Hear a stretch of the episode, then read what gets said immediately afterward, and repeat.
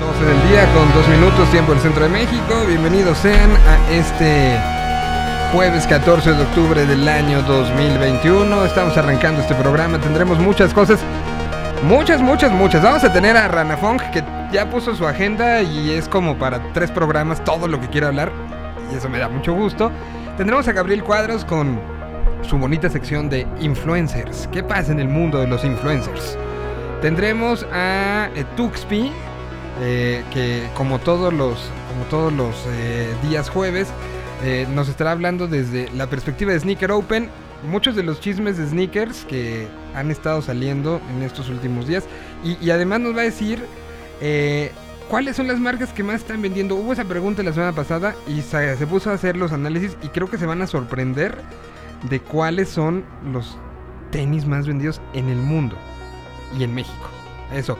Y además se lo haremos platicando y comunicándonos hasta, eh, hasta Guadalajara al- en torno a la Feria Internacional de la Música. Está ya parte del equipo eh, pues de Señal BL trabajando desde allá. Tendremos un enlace y sabremos qué es lo que está sucediendo. Se entrega eh, un premio el día de hoy. Hay muchas, eh, muchas actividades. Estaremos sabiendo de todo, todo esto. Eh, y mientras tanto, en el compilado de cosas que han pasado en esta realidad extraña, pues se da a conocer que la Ciudad de México tiene más vacunados contra COVID que Tokio y Los Ángeles. ¿Qué obo? ¿Qué obo? ¿Eh?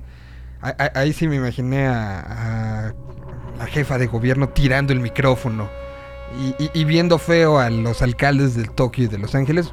Pues esos son los datos duros que, que aparecen el, el día de hoy. Animo- anunció Coldplay que estará de regreso en, eh, en las giras en el mundo. Pues yo creo que es de las últimas bandas de estadio, ¿no? O sea, ya no creo que tengamos muchas más posterior a esto. Y, bueno, Coldplay anuncia gira mundial lo, y lo hizo anunciando en, eh, en eh, edificios en prácticamente todo el mundo. Y anunció Monterrey, Guadalajara y Ciudad de México para el próximo mes de marzo. Eh, en abril ya será la- el show que se estará dando en, nuestra, en nuestra ciudad. Hay que ver, aquí están las fechas rapidísimo. San José de Costa Rica, 18 de marzo, 22 Santo Domingo, 25 Monterrey, Nuevo León, 29 Guadalajara, Jalisco, 3, en, eh, 3 de abril en la Ciudad de México. De ahí ya se va a Santa Clara, Los Ángeles, Phoenix, Dallas, Houston, Chicago, Washington, eh, Filadelfia, Atlanta, Tampa. Y, de ahí ya brincan a lo, a lo eh, eh, europeo, a diferencia de los Peppers que empiezan en Europa y luego brincaron. Así ya se están configurando las giras del mundo, pero bueno, ya se está haciendo la, la ronchita, ¿no? Entre. eh, En un mes tendremos a los Foo Fighters, tenemos Vive Latino y tendremos a Coldplay en el mismo lugar, Foro Sol de la Ciudad de México. Así que los que pues yo creo que todo el mundo estará contento con estas cosas, ¿no? Ya habrá pasado tiempo. Y si lo combinas con la noticia de que la Ciudad de México es de la, tiene más vacunas que, que- grandes urbes, pues se ve una luz ahí al final del túnel. Bueno, esto es lo que está sucediendo. Así andamos, así empezamos, así arrancamos esta edición de la Tierra 226. Veo a Rana Funk listo, preparado en sus marcas, listo para salir. Mientras esto. Coco loco y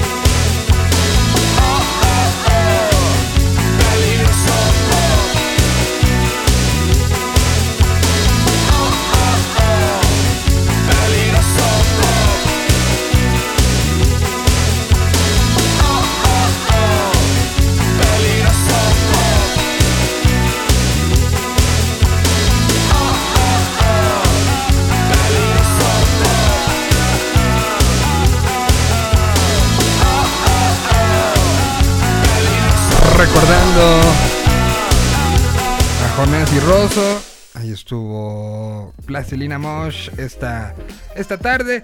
Y como ya les anunciaba, saludo con muchísimo gusto a el queridísimo Rana Funk, director editorial de Spoiler Time. Sí es el título nobiliario. Porque, porque, No. porque se- o sea, yo sé que en tu tarjeta dice el dios de Spoiler Time, pero se me hace muy pretencioso. No, no. Pasa que el director editorial es otro de los socios, Ah, eh, que es el que justamente se encarga de la parte de los textos, más que nada. Eh, yo soy director de operaciones, ¿no? Ah. Como que estoy ahí como un poco por encima de, de toda la operación. Por eso te pones dios. Exacto, con, con- con el 10 en el medio, como Maradona, ¿no? De la cual vamos a hablar en breve también. Te- te- vengo con muchas cosas. Muchas, muchas, con muchas. A, ver, empiezo con vi en tus redes sociales eh, y, y esa es una de las cosas que, que- que- en las que creo que coincidimos y, y- y que no se debe perder nunca cuando cuando eh, eh, conviertes el, el comunicar, el contar historias a los demás, el eh, el no perder que a ti también te llegan y a ti también te emocionan y a ti también Sí. te, te gusta, ¿no? Y, y creo que es el caso de lo que sucedió contigo esta semana, por lo menos en tus redes así se veía, con Dune. ¿No? O sea, sí te vi Dune, así, a- como de, ya llegué, ya estoy aquí, ya Uf. salí, soy feliz. ¿Qué- Cuéntanos un poco de, de esa ver. experiencia, a ver, cuéntanos. De, de entrada lo que les quiero contar es la que la película Dune se estrena la próxima semana, no es un estreno de este De fin de semana, semana, pero me quiero adelantar porque, sobre todo porque la tengo muy fresca, la, la acabo de ver hace un día, eh, bueno, dos días ya. Eh, y lo primero que les voy a decir es que es una película que obviamente divide aguas. Eh, hay gente que va a salir y te va a decir, me aburrí como nunca en el cine, así como gente se aburre con El Señor de los Anillos y con Star Wars, ¿no? Por hacer comparación con estas películas Ah. que son épicas, ¿no? Eh, pero está tan bien, tan bien en todo sentido Dune, que la verdad que el que disfruta de este tipo de historias de ficción, de ciencia ficción, basada en una de las novelas más importantes de la historia de, de ciencia ficción, y que nunca nadie le hizo, Sí, ¿no? eh, no, o sea, se llevó al cine con David Lynch, David Lynch de hecho la, la quiero olvidar de, de su filmografía básicamente, se, se llevó a la televisión con una serie que no, no, no, no tuvo repercusión, eh, se quiso llevar a- adelante una versión de Jodorowsky que nunca se logró. Y bueno, Denis Villeneuve, este director tremendo, impresionante, que ya lo vimos en películas como Sicario o Blade Runner 2049, hace algo para mí majestuoso, ¿no? Porque son esas películas que están de entrada muy bien contadas, sabiendo que pueden generar controversia, tantas, tantos nombres, tantas familias, eh, el emperador, los buenos, los malos, por ponerle eh, de- eh, ese, mote, ¿no? Que siempre uno dice, ah, estos son los buenos, estos son los malos. Sí. Tantos grupos étnicos que se ven alrededor de, de esta película, pero en ningún momento te perdés. eh, por eso digo que está tan bien dirigida y tan bien contada, que una película que podría volverse confusa, realmente es muy sencilla de ver en 2 horas 40 que dura. Eh, y es una película que básicamente el que no conoce la historia es una familia eh, importante en esta galaxia, por ponerle un nombre, en estos planetas, que la mandan, el, emperador eh, la manda a, a un planeta llamado Arrakis para y para cultivar una especia eh, que sirve para mejorar la vida, las, las habilidades mentales, etc. Y como todo drama novelesco, obviamente hay unas traiciones y algo que se empieza a volver complicado para este ejército, este, este pueblo, este poblado y esta familia. No voy a contar más de la trama porque justamente eh, hay todavía un embargo, eh, pero bueno, ya se pueden leer críticas en Rotten Tomatoes, ya están todas todos publicadas lados, porque sí. la película se fue estrenando en varios festivales, inclusive acá estuvo en el Festival de Guadalajara, en, el- en- en la apertura, eh, pero no les quiero contar más porque el que no leyó la novela son de esas películas que necesariamente uno necesita sorprenderse y no conocer tanto para ver lo que va pasando. Pero sí quiero hablar de varios aspectos. El aspecto técnico, Miguel, es impresionante. El diseño de estas naves, estas dunas, estos desiertos, eh, se ven como si fueran un, océano de arena. Es, es impresionante. La- las viviendas, el diseño de producción, los trajes, toda la parte técnica. Y vamos a sumarle la música de Hans Zimmer, que yo ya coloqué esta banda sonora de Hans Zimmer, para mí en el top 3 de las bandas sonoras de Hans Zimmer. ¿eh? Para mí es, impresionante. Le dediqué un podcast esta semana para el que quiere buscarlo, Spoiler Tracks, eh, donde cuento un poco algo que te voy a contar ahora. Se crearon instrumentos, eh, se, se- se hicieron diseños de instrumentos, porque lo que quería Hans Zimmer y su equipo de producción era simular algo que nunca se había escuchado, porque es una película que está más de 15.000 años en el futuro. Entonces, evidentemente él quiso trasladar desde la música algo que quizás el oído humano nunca había escuchado en esta época, ¿no? De atrás para adelante hasta hoy nunca habíamos escuchado. Entonces se decidieron a crear instrumentos. Hay todo un La- trabajo- Las implicaciones, Sí. eh, eh, imagínate, alguien como, como Hans, que, que- que es un genio, ¿no? Sí. A- a- alguien que, que- que ha descubierto y, y ha podido trasladar emociones y incluso sembrar emociones en quien escucha los, los soundtracks que, que él hace. Imagínatelo en las noches pensando, Ota, quiero instrumentos que no se han escuchado. Y, y ponerte a repasar. Bueno, ya se escuchó un, un cuerno de, de- de- de Claro. vaca haciéndole. O sea, Claro. to- todo el proceso mental de, un- de- de alguien. O sea, si, si quiero que paremos en eso, porque sí es Sí. algo. Es, a ver, hay que decir la- las cosas como son. Hans Zimmer tiene un equipo enorme de Sí, trabajo. sí, sí. ¿no? No es de esos compositores que trabajan Que solitos solo, en su estudio. Él ya creó todo un imperio de compositores. De hecho, muchas de sus bandas sonido, de sonido, perdón, eh, son compartidas con otros, con otros grandes monstruos también. Eh, digo, no le quito mérito para nada. Hans Zimmer, para mí, como dijiste, está entre los grandes genios de la Sí, música ¿no? contemporánea, no solo de, de películas, la música en general, ¿no? Además, un tipo que viene del rock, por eso también le gusta mucho usar esas, esos tambores tan estridentes que suenan como si estuvieran, no sé, 10 eh, Dave Grohls tocando a la vez, ¿no? Por decirlo así, guitarras eléctricas, sintetizadores.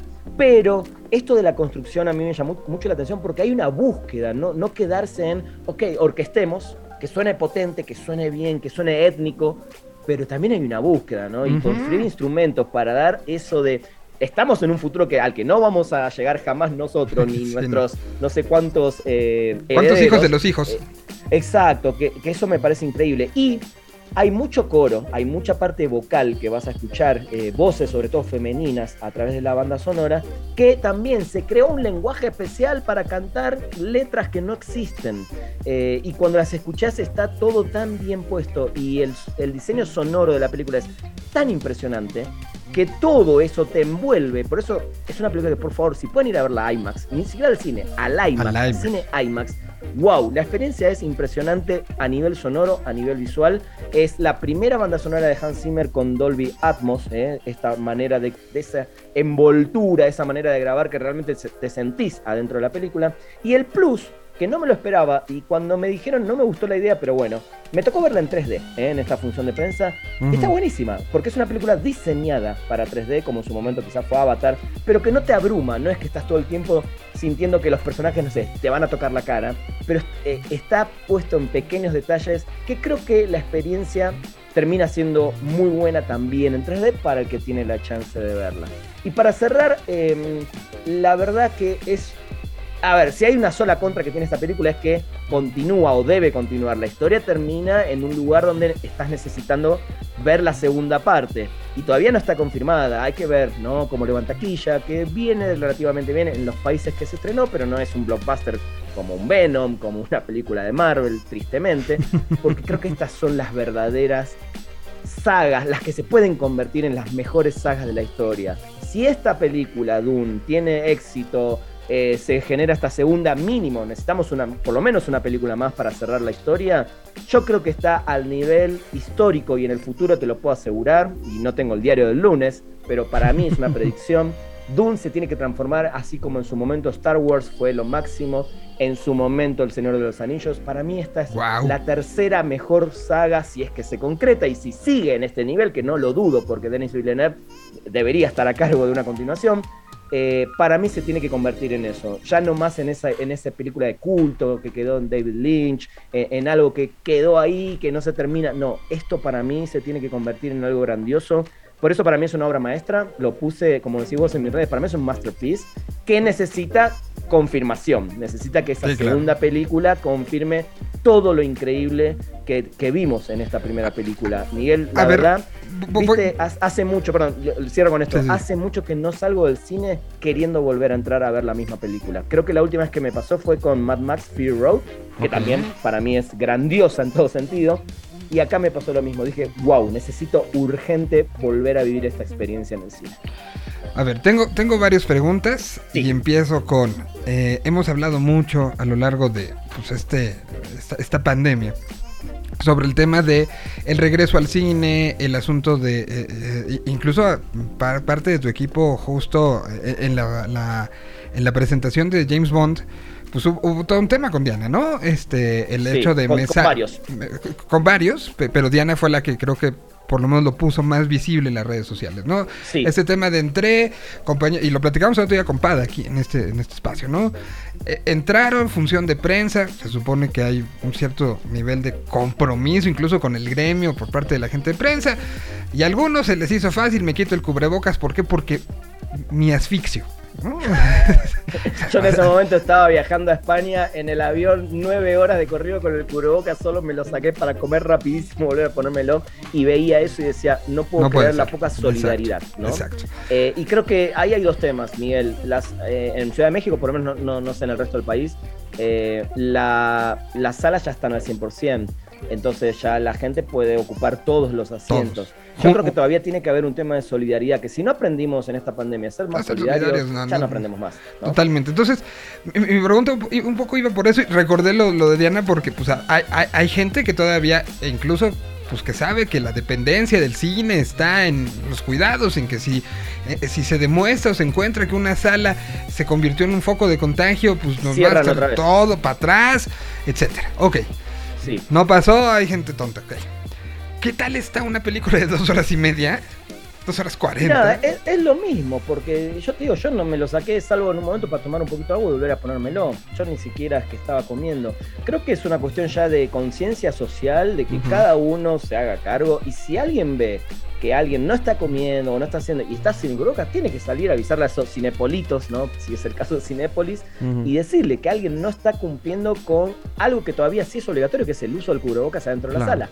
A ver, de entrada siempre en los cines dijeron, bueno, Cinemex cerró toda una época, ¿te acordás? Ujú. Cinépolis no, pero se decía que solamente te lo podías sacar para comer, lo cual es medio, o sea, si te lo sacas, te lo sacás, ¿no? Eh, Sí. Pero bueno, mucha gente aprovecha esa excusa y se sienta ahí, pone sus palomitas acotadas, se lo saca y está toda la película así. Con yo una palomita que- en la mano. Sí, Estoy comiendo, sí. estoy comiendo. eh. Sí, mira, es un tema que, que va a seguir siendo así. Yo, yo me cuido, Diana se cuida, nuestros colegas más cercanos también ese día vieron eso, encima se cortó la luz, se fueron, no, no, fue toda un- una Sí, sí, sí, odisea. supe que- Eh, pero ya te digo, creo que ese es un tema que ya es- está en cada uno. Digo, siempre estuvo en cada uno, pero ya llega un momento donde decís, ok, yo me voy a cuidar, si veo algo que no me gusta, lo, lo denunciaré o me iré. Y, No- y no queda tomarlo en cuenta para quien quiera ir. A lo mejor busque los horarios no muy concurridos y, y- y Sí. tenga en cuenta que va a pasar casi tres horas sentado sin moverse con el cubre con el cubrebox. O sea, eso, Sí, eso era un punto sí. número uno. Eso número siempre. dos. Eh, antes de llegar a, a- a la pregunta culminante del tema. Ahorita dijiste, ojalá que llegue y se pondría a nivel Star Wars, a, a nivel eh, este, Señor de los Señor de los Anillos. ¿Cuáles se han quedado a nada de esa? O sea, ¿cuáles tú sientes que estaban nominadas? O sea, veíamos y veíamos la primera película y decíamos, nueva trilogía, nueva secu nueva, nueva... Ya, ya te tengo una, ya te tengo una. Batman, la trilogía Nolan, siento que la tercera es un desastre. Siento que esa película, al ser tan mala, tan mala en todo sentido, ¿Echó a perder todo? la trabajó como quiso. No es que termine de tirar abajo, porque las dos primeras para mí siguen siendo fabulosas y Sí, seguro van a quedar en la historia como las sí. mejores. Quizás con las dos primeras de Barton, porque somos muchos los fans de esas dos. Pero siento que esa trilogía podría haber sido la saga, la trilogía perfecta de Batman. Que esa tercera película para mí es tan mala, realmente, que perdió todo lo que construyó con las dos primeras. Yo, yo- mira, Eh, yo, yo lo veo con cuántas veces he visto la de esto, o sea, la, la- la parte 2, la parte The Dark Knight. Dark Knight. Y cuántas veces he vuelto a ver la 3 y creo que la 3 la vi nada más una.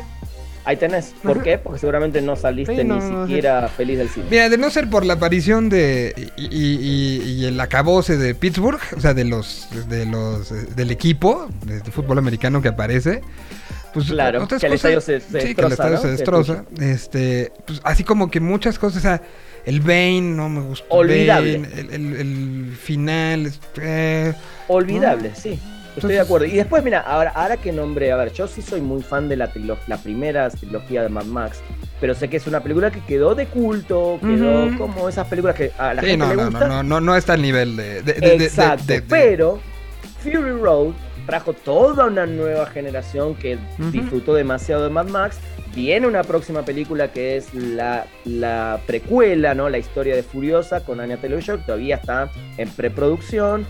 ¿Quién te dice que Mad Max eh, a futuro No, se podría convertir en algo así? Pero bueno, estamos compitiendo, como decís, con No, una saga como Star Wars, una saga como. El Señor de los Anillos. O sea, Mad Max ¿no? no va a quedar a lo mejor en este, en este Olimpo, pero tampoco queda en las nueve de Rápido y Furioso, ¿no? O sea, Exactamente, totalmente. que, que creo que es el, el contrapeso. Totalmente. Eh, Pero bueno, mira, en definitiva, Dune es una. Si la tengo que cerrar, es una. es inmensa. Mi primer tweet fue Dune es inmensa, en serio, es una gran experiencia cinematográfica a todo nivel. Que seguramente algunos me van a escuchar y después la van a ir a ver y me van a decir, ah, Rana, me dijiste que estaba increíble y me aburrí tres horas. Seguramente, seguramente mucha gente se va a aburrir porque tiene un ritmo muy lento. No hay grandes batallas, salvo una o dos puntuales.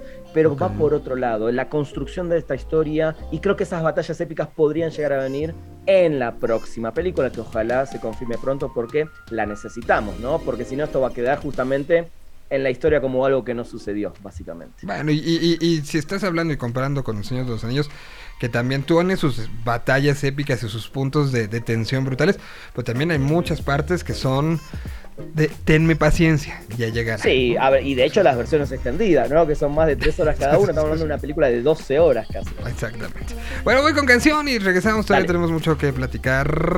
Aquí están los Petit Felas desde Colombia. Esto se llama La Causa.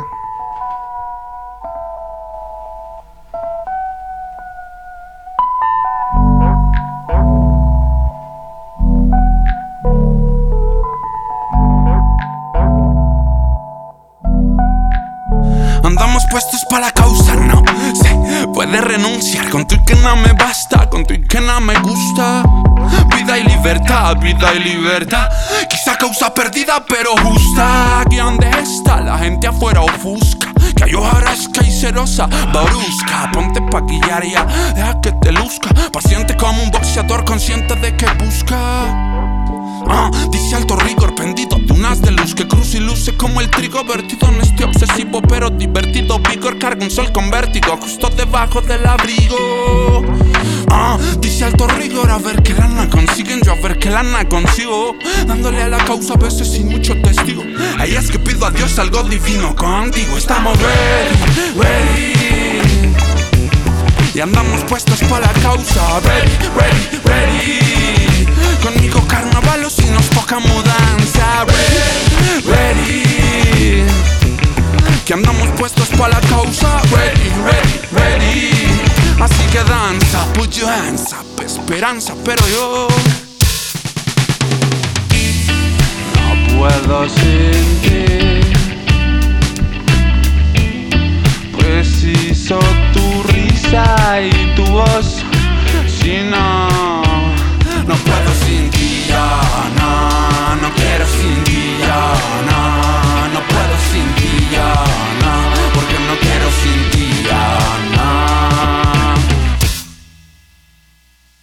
Y en el alto de la carabela, la calavera, bandera negra y risa cabalera. Sin la causa es una lucha, vas para la lucha que hay en mí, así como aguante y ruido a la protesta callejera. Alegría afuera, ruido en el recinto, el reloj dañado, pero el tiempo invicto que no espera. Yo vivir sin miedo no quisiera otra manera. Pasar de nuevo por el corazón y que no duela. Alza la cabeza, la mirada eleva. Este mundo loco, así tal cual como se hereda. Salve usted la patria o vence a la prueba y defienda la alegría con la tristeza que nos queda. Estamos ready, ready. Y andamos puestos para la causa. Ready, ready, ready. Conmigo carnaval o si nos toca mudanza. Ready, ready. Que andamos puestos para la causa. Ready, ready, ready. Así que danza, put your hands up, esperanza, pero yo no puedo sin ti. Preciso tu risa y tu voz, si no, no puedo sin ti, ya, no, no quiero sin ti, ya, no, no puedo sin ti, ya, no, porque no quiero sin ti, ya, no. Y si no loco, ponga la ala y que chingue unas angustias por mala, mejor será el bañil que maleante, así que pa. pa' esperar que salga el sol a ver qué cosa nos regala. Loca, un jala jala, que tengo una nostalgia que me ve y me señala que quiere bailar en la mitad de la sala. Y hay que esperar el sol a ver qué cosa nos regala. Loco, que tiene esta angustia por mala. Mejor será el bañil que maleante, así que pala y volumen pa' esperar que salga el sol a ver qué cosa nos regala. Loca, pon jala jala, que tengo una nostalgia que me ve y me señala que quiere bailar en la mitad de la sala. Y esperar el sol a ver qué cosa nos regala.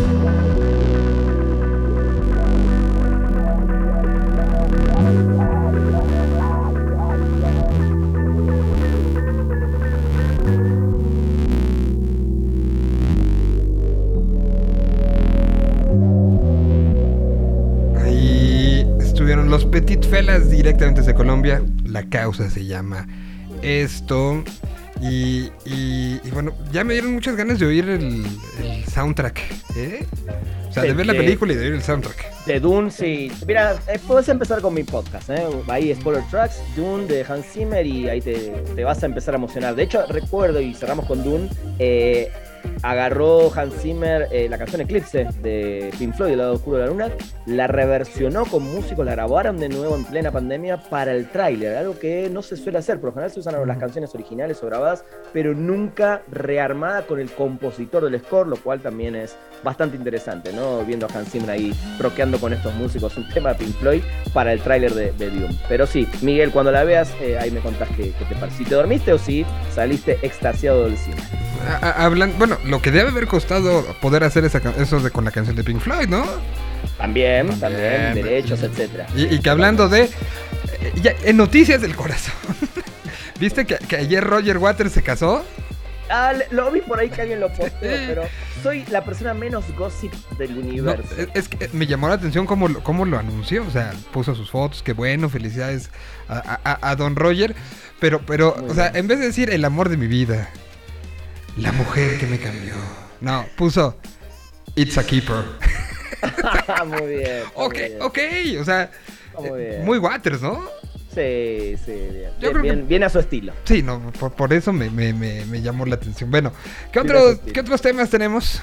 Te- tengo varios rapiditos, así para irnos con, con varias cositas que son importantes. Primero, dos estrenos del fin de semana. Uno que me sorprendió gratamente y otro que tristemente me sorprendió para mal. Vamos primero con el bueno. The. Last Duel, ¿eh? una película de estudios, eh, los que eran Fox antes, 20th Century Studios.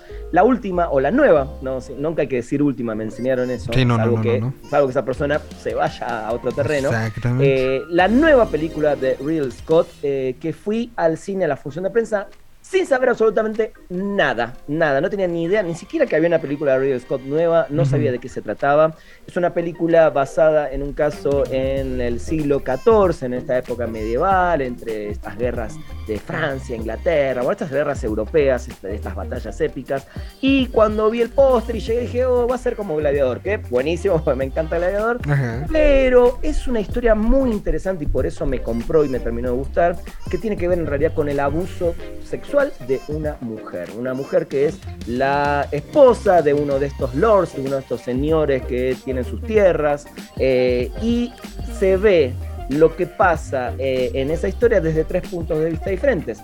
Desde el punto de vista del marido, que es. Matt Damon, desde el punto de vista de ella, que la actriz es Jodie Comer, la actriz de Killing Eve, y desde el punto de vista del amigo del marido, que es el supuesto abusador, obviamente no quiero spoilear para que descubran bien lo que pasó, que es Adam Driver, ¿no? Este actor, Kylo Ren, etcétera, etcétera, etcétera, que viene, la verdad, con una carrera impresionante. También está Ben Que, Affleck, que dime por favor que no le quitaron la camisa. creo que sí, sí, Sí. creo que en un momento, creo que A sí. ver, si no recuerdo mal. De, repente o sea, nos, nos- nos- nos quejamos de las cosificaciones, pero con, con- con gente como Adam. Pero está, está, Está justificado. momento lo ves por ese lado, por Vas a decir, justo- es un desnudo justificado. Claro, pero es que por cómo, por el tema que trata, por el tema que trata, te das cuenta que hay ciertas cosas que están bien y realmente, en serio, me sorprendió. Claro que hay momentos de batallas épicas, pero no es una película que trate como Gladiador o como Corazón Valiente tan fuerte el tema de las batallas entre estas casas, ¿no? Eh, entonces, esa es mi recomendación para ver el fin de semana. Y la decepción es Halloween Kills. Eh, Halloween Kills, yo soy bastante fan de la saga, bueno, sobre todo de la primera película de Carpenter, de este re- reboot que hubo eh, en el 2018, Halloween, que la verdad que me gustó muchísimo esta, esta nueva versión de cómo hubiera sido la historia de Michael Myers. Pero ayer vi Halloween Kills y si bien jamás le voy a decir a nadie que no vaya a ver algo así, seguramente muchos la van a pasar bien y tiene momentos de gore muy buenos, de muy buena violencia, mucha sangre. La historia es un desastre, eh, cómo fue contada. Jamie Lee Curtis, eh, que es la que queremos ver siempre, está en un papel casi que no la vemos, que no tiene protagonismo.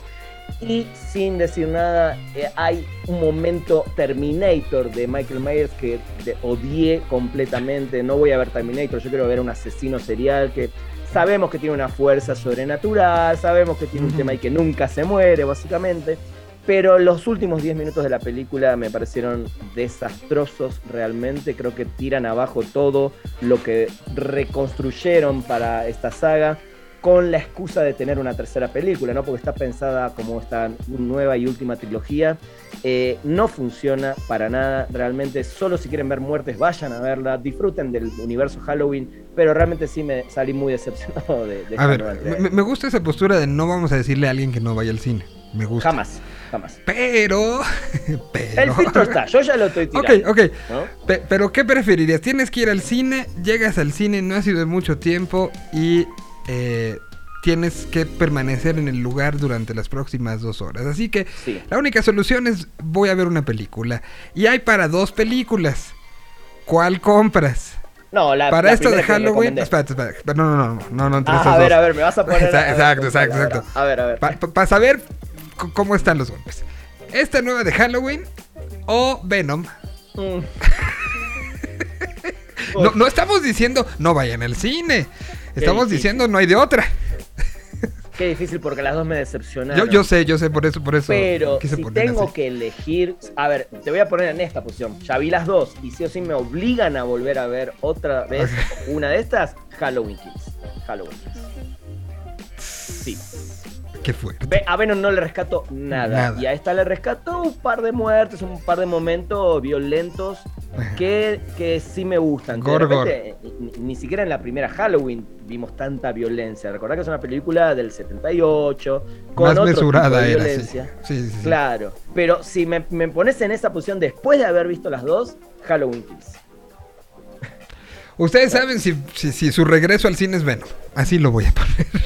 Yo sé, yo sé. Pero bueno, a ver, hay mucha gente que disfrutó Venom, hay mucha gente que disfrutó Halloween Kills. ¿eh? Mm, No, Por eso digo, yo jamás te voy a decir, no vayas a ver esto, porque hay para todos los gustos. O- oye, y de la que no pudimos platicar, pero pues la, la de James Bond, ¿o no la has visto? No la vi todavía, no la vi todavía. Pero mira, lo que te puedo platicar justamente es que es una de las películas que menos conversación tuvo desde su estreno.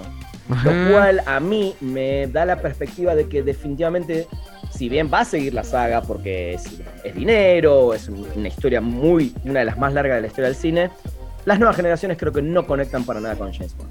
Es que, es que justo eh, en mi caso estaba, estaba yo decidiendo, porque creo que es momento de regresar al cine. Sí, Y, y estaba viendo si mi regreso es James Bond o mi regreso es Dune. bueno, Ahorita, hoy, hoy, hoy hiciste que se inclina la balanza mucho. Sí, pero a ver, creo que si estás dudando o pensando, te diría que vayas a ver las dos. Te diría realmente, porque yo sin haber visto James Bond. No, pero a ver, este, uno le hace mucho, mucho a, a- a esta situación de significancia de las cosas. Entonces, tu regreso al cine tiene que ser espectacular, ¿no? O sea, Es que estás hablando de dos Es- películas que valen la pena que sean regreso al cine. Y podés ir este fin de semana a ver James Bond, que todavía no se estrena Dune, y el otro vas a ver Dune. muy bien. pues, ¿no? Ahí te las La- vendí. la está vendiendo, digo, está y vendiendo, Te lo digo porque hablando con muchos colegas, sí les gustó mucho James Bond, les parece un buen final para Daniel Craig. Eh, que es su última película de. Bond. Y creo que James Bond siempre hay que verla. Yo todavía, Eh. por cuestiones del viaje, no pude ir a, a la prensa y la verdad todavía no me hice el tiempo para ver, pero claro que es una película que quiero ver. Vi todas, no, no, no Claro. puedo no ver esta. Sí, exacto. Es, es- es- es- es en contra de uno mismo. Y bueno, sí, no, obvio. este fin de semana, es para ser exactos, el sábado, Vas a estar muy comodito en tu sillita de las 12 del día hasta Desde quién las sabe 12 qué hora. del mediodía hasta, hasta que las velas no ardan. Eh, DC Fandom, ¿no? DC Fandom que fue el evento virtual más importante e interesante del año pasado, mejor realizado. Eh, nos gustó a todos. La, la Comic Con quedó chiquitita, ¿no? Eh, eh, al lado del DC Fandom en, esta, en este evento virtual. Y sobre todo hay un par de anuncios que ya estamos esperando, que es primero el, pri- el próximo o el primer tráiler oficial de Batman, ¿no? La película de Batman nueva, la de Mm. Matthew Reeves. eh, El, el con, otro día lo eh, platicaba Robert- con Pada y a ver, yo quiero también tu, tu opinión. Sí, Tienes dos, dos universos abiertos, ¿no? Que de hecho para DC sería el tercero. Por un lado está el Arrowverse, sí. que muy menor, muy menor, pero pues ya como quieras, ya tiene Arrow, ya Pero tiene... 100% de televisión también. 100% de televisión, totalmente, ¿no? Sí. Pero, pero está abierta esa, esa- ese multiverso, ¿no? O sea, ese- ahí está. Tienes el de, el de Zack Snyder, que se la conecta, eh, que se conecta con ese Batman, con ese Superman, pero con, con e- ese Aquaman, esa Mujer Maravilla y ese Flash. Y este Flash que se va a presentar también. Exactamente. Entonces, tienes tres personajes que siguen su, su proceso en, ese universo, ¿no? Mujer Maravilla, bueno, con todo y con que dicen que Gal Gadot ya no va a ser Mujer Maravilla, hoy leía eso en la mañana, que po- hay posibilidades de eso. Pero bueno, tuvo otra película. Ven nueva de Aquaman, viene esta de Flash que venimos esperando desde el 97, creo. Eh, entonces, y, y te van a abrir otro universo, ¿no? A este nuevo Batman que- que ha traído todo, por lo menos en, en sentido de nos la han hecho esperar más, eh, se enfermó y tuvo que parar grabaciones. Sí. La, la- la procedencia, sé que no podemos juzgar a un actor por de dónde viene, es como juzgar a un músico por que ha claro, hecho es antes, como- ¿no? Pero sí. causó y además, polémica, además ¿no? O ya sea, Robert Pattinson demostró a grandísimos niveles que es un actor tremendo. Bueno, pero, pero a ver, si- siendo realistas, hay público afuera que dice que es el Batman de Crepúsculo. No, o sea, ya, Sí. se, ya se cataloga así el asunto. Sí. Entonces, Mira, yo ya eso. no. DC tiene un, un tema ahí, ¿no? O sea, Mira, yo, yo lo veo de esta manera. A ver qué opinas, Miguel, y qué opina la gente si lo quiere también comentar después en las redes. Eh, por más que se está intentando que este universo que se abrió con las de Superman, eh, Batman vs. Superman, la Liga de la Justicia, la nueva de eh, Wonder Woman, Aquaman y ahora se suma Flash, está muy bien que ese universo está ahí, va y va y se va construyendo con muchos traspiés, pero se va construyendo. Pero no me, no me disgusta para nada que haya otro universo diferente con una nueva Batman. Porque ya lo hubo con Tim Burton, lo Sí, hubo con sí. Christopher Nolan, lo puede haber ahora y que puedan trabajar por separado y que no tenga que forzarse esa entrada de este nuevo Batman a este Totalmente. universo, a mí me gusta la idea. ¿eh? no, No me pero, lo que no había pasado es que pasaran al mismo tiempo. Claro, eso es verdad. eso, es que también hay una cuestión, como dijiste, hubo temas de pandemia y muchas cosas que hacen que, a ver, un estudio como Warner, de DC es una gran, gran apuesta, es una gran inversión que ellos tienen y le tienen que sacar rédito por todos lados. Entonces, evidentemente ahí, a ver, sí vamos a considerar que hay una saturación de películas de superhéroes. De hecho, yo lo dije en la semana, todo lo que hizo Marvel este año a mí no me gustó absolutamente nada, ¿eh? No porque sea malo, creo que no está al nivel Pero de ni que los 10 WandaVision, años anteriores, ¿no? ¿Ni WandaVision te gustó? No, no, no, la verdad que no me provocó nada. Ciertas cosas me parecieron interesantes, pero nunca terminé de ser fan de ninguna. Y What If me pareció hasta terrible. ¿eh? ¿La acabaste Pero- de ver? Sí, no- ni la terminé de ver, ni la terminé. La Acábala de ver. Acábala de ver. Sí, Me gustaría saber pero, tu pero no opinión creo que ese último episodio cierre, que ¿eh? ya me dijiste y me dijeron que junta cosas me, me haga cambiar de opinión. A, a lo mejor te, te da- no, no, no estoy defendiéndola, ¿eh? Ni mucho menos. Sí, Pero a lo mejor fue como, nah, ya entendí lo que Claro. querían decirme. Y ya, Claro. y ya. Sí, pero bueno, volviendo a Batman para, para cerrar el tema de DC, creo que está bueno que se mantenga este universo por donde van. Vamos a ver el, el sábado justamente DC Fandom eh, Aquaman, vamos a ver este trailer de Batman, vamos a ver Flash. Hay cosas de televisión, viene Black Adam también, que seguramente vamos a ver ahí un teaser o un trailer. Eh, vienen muchas cosas y creo que eh, los fans de DC es, es el día esperado, ¿no? Entonces, eh, teniendo en cuenta lo que sucedió en el pasado, ojalá que esté por lo menos al mismo nivel, ¿no? Este evento virtual. Sa- ¿Sabes qué vi que, que, eh, eh, emociona también? Que van a ser presentados la línea de juguetes de Lego de, Sí. de justamente este Batman. La- los mayores generadores de spoilers de, de la historia, que son los juguetes. Sí, los Funcos y los Legos. Ajá. Entre Funkos y Legos se avientan lo- lo- lo- los guiones y la- las, este, los NDAs se, se los, los matan, ¿no? ¿Quién lo hubiera imaginado, no? Sí, Sí, pero que bueno. la gente está esperando la, la lanza- o pre-lanzamiento de las figuras para, para, Para para saber qué va a a ver en las pasar. películas. tal cual, Pero- tal cual. Pero bueno, a partir de las 12 DC Fandom el, el sábado ahí para registrarse y estar atento. Lo bueno es que todo el mundo lo puede ver y eso me parece genial, ¿no? Sí. Hay que registrarse, se- entra uno a la página, que hay que, hay que vestirse de linterna verde. ¿Qué, qué- qué tiene que hacer Eh, uno? Si quieres hacer un cosplay, está perfecto. Hablando de eso. ¿quién, ¿de quién te disfrazarías en ese caso? Ah, yo creo que de DC mis favoritos sí son o Green Lantern o Flash. Muy bien, o sea que DC te está debiendo una muy buena película de Sí, Green Lantern que no, no no, no, lo de Green Lantern.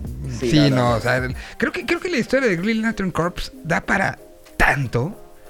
Ah, Y, claro que sí. digamos, No, no, por supuesto, y que seguramente va a ser un próximo proyecto que hay que prestarle atención. sí. Espero verlo antes de que tenga 60 años, pero. Oja- Ojalá, ojalá. Yo te voy a confesar algo, bueno, no es una confesión porque muchos lo saben, pero cuando tenía, creo que 13 años, hice una película de Batman con mis amigos, yo era Batman, eh, y, y no sé dónde está, eh, muero por encontrar ese VHS, eh, pero bueno, amo, y, amo y- Batman. y cambiabas la voz a. Hola. No, porque en ese momento mucho era más. Pero uno Keaton- tenía más en la cabeza el Batman de los de las dibujitos animados o de la, de la serie del Pe- 60, Pero ¿no? Keaton cambiaba la voz. Keaton fue el que empezó Sí. con. "I'm Batman". Sí, sí, sí, sí. Pero Sí, justo ¿no? recién en la época donde salía la, la película de Tim Burton, todavía no era tan, tan importante como, bueno, fue pasando después a través de los años. Pero bueno, ese es mi recuerdo de Batman. Para mí Batman es lo máximo y sí estoy esperando mucho. Bueno, hoy, hoy traes una ¿eh? playera de Batman. Justamente. La gente no la ve, pero sí la, la tengo acá puesta. Y además, ayer acabo de recibir una caja de Vi. ¿qué ¿Ya hiciste el unboxing? Sí, lo hice, lo pueden buscar en Instagram. ¿Qué trae? Te spo- spoileo, trae unos libros muy interesantes de, de Wonder Woman, trae algo de Batman, trae la playera de DC Fandom, la gorrita de lana para, para el invierno, para, para salir ahí con la Mm. gorrita de lana, eh, unos stickers, un cómo dibujar eh, villanos de DC. Esta está bastante buena, muy, muy, Muy buena. bien. Pues ahí busquen todo lo que le mandó este DC a, a- a Rana para, para esto. Pues eso es creo que lo que hay que poner atención esta semana, ¿no? Sí, sí, y te adelanto, te anticipo, Por favor. la semana que viene eh, tengo entrevistas con el cast de Maradona, Sueño Bendito. Este fin de semana voy a ver cuatro episodios, así que la semana que viene la empezamos a comentar. Y estás rayado. Claro que sí, claro, me, hace- me muero por verla, me muero por verla, por comentarla, porque la gente la comente. Para mí va a ser una bomba de acá a diciembre, porque sabemos que se Sí, van va a ir dando episodios semana a semana. Prométeme una cosa nada más. La única cosa que pido es objetividad. Objetividad No, total. no total, nos prometido. nublemos. Yo siempre soy objetivo. No nos nublemos. no- no, con Maradona no sé, güey. No, O sea, sí, con otras ¿sabes que cosas sí? pero no sé si con Diego. Sa- ¿Sabes que mi objetividad, además, con Maradona viene desde el lado de que soy hincha de River? Entonces tengo un poco más de objetividad que un hincha de Boca. Ok, esa te la doy. Esa ¿Eh? te la doy. ¿Te gustó? ¿Te gustó eso? Eh? me Así que eso. nada, na- nada, Miguel, eh, vayan a ver el último duelo, sí recomiendo mucho. Vayan a ver Halloween Kills y me comentan en redes sociales a ver si les pasó lo mismo. que Perdí a mi mí dinero, o tu si culpa. nada. Y prepárense para Dune, porque Dune, la verdad, que es para mí es la, la película del año. La película del año. Ya, sí. Sí, por lo menos hasta ahora, ¿no? Digo, no, no, no queda mucho por Sí, exacto, no, no hay mucho pero- más que, que podamos esperar así. A ver Matrix 4, ¿no? En diciembre. A ver. Ah, sí, cierto. es a ver, que este también la estoy esperando. Bueno, y, y Cazafantasmas, ¿no?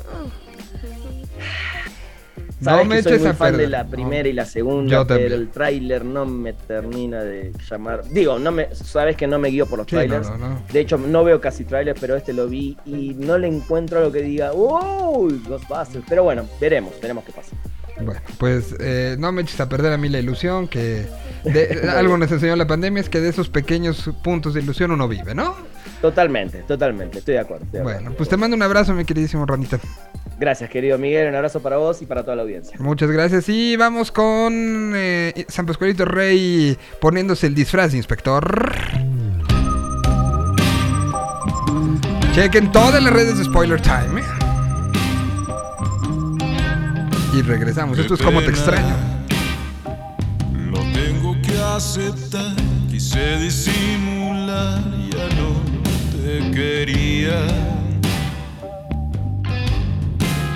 Y ahora me tengo que aguantar, música y aceptar mi derrota.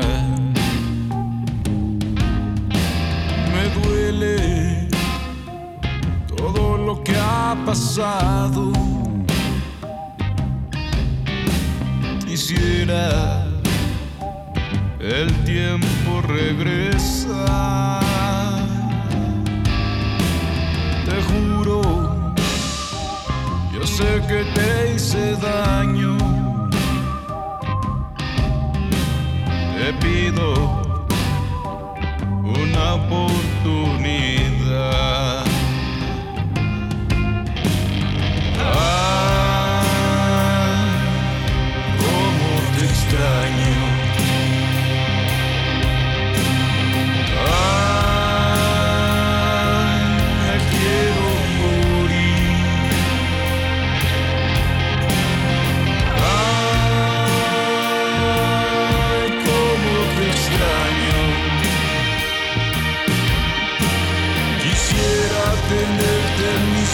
Brazos y ya no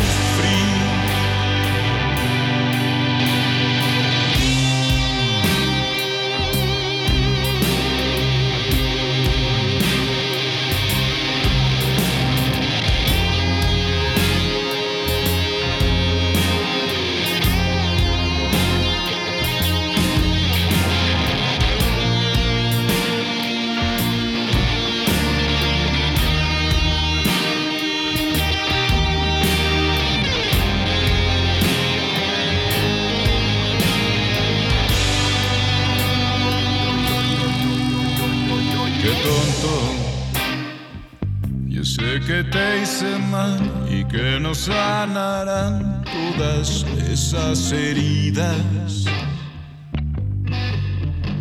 Me duele todo lo que ha pasado. Quisiera el tiempo regresar.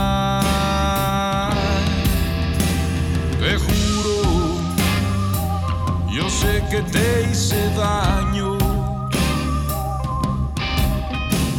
Te pido una oportunidad.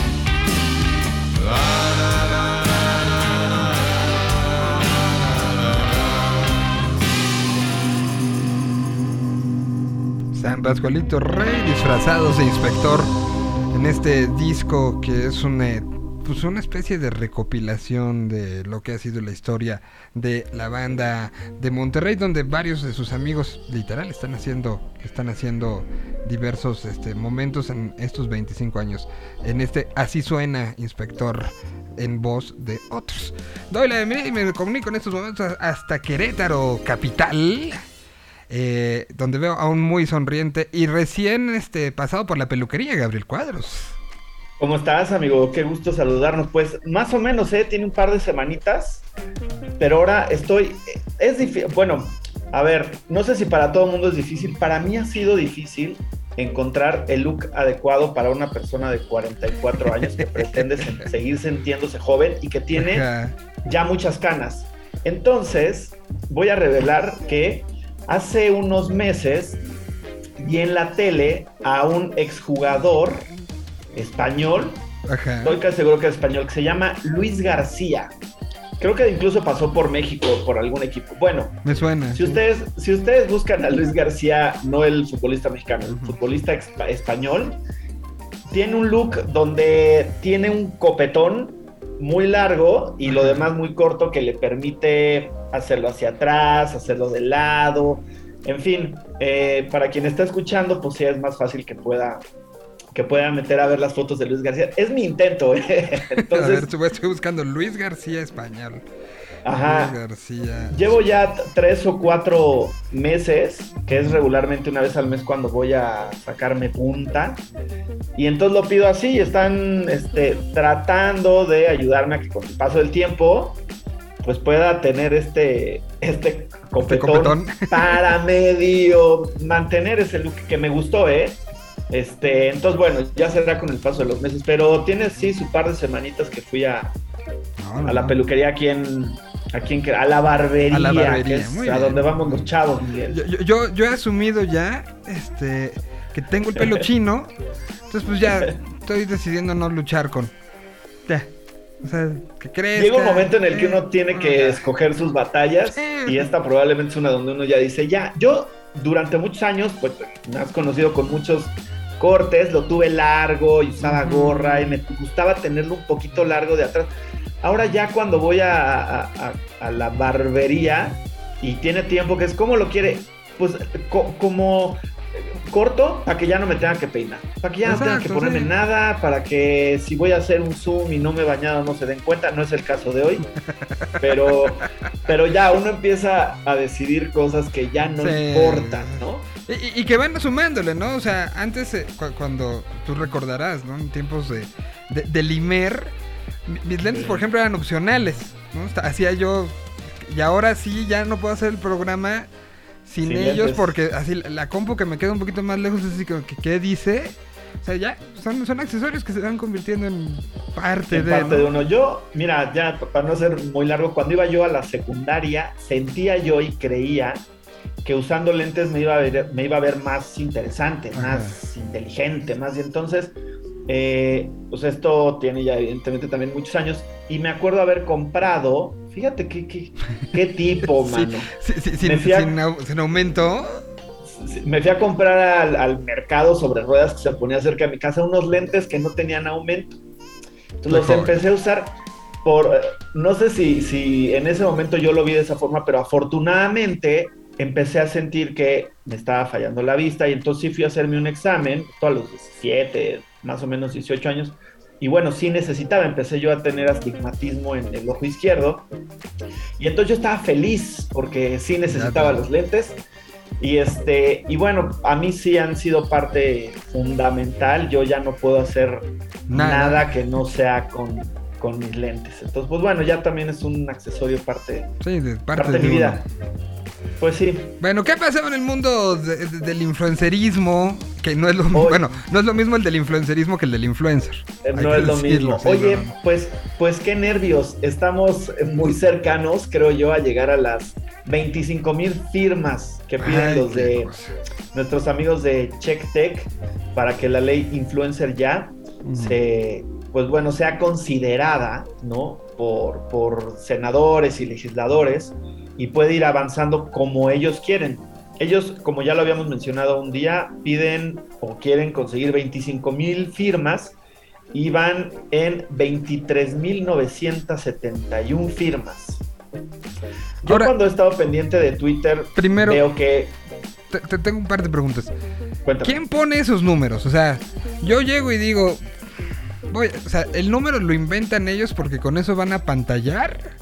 O eh, hay una, o sea, tú llegas al Senado o a la Cámara de Diputados y hay una ventanilla que te dicen, aquí no lo recibo si no trae, si no trae 25 25,000 firmas. no sé, o sea, pregunto, es pregunta. No, eh, está, es un, es un dato que, que- que igual que tú, no sé de dónde sale, porque yo me imagino que si alguien llega a esa ventanilla, puede ser que quien esté atendiéndola, quien sea, no sé, gerente de peticiones, Ujú.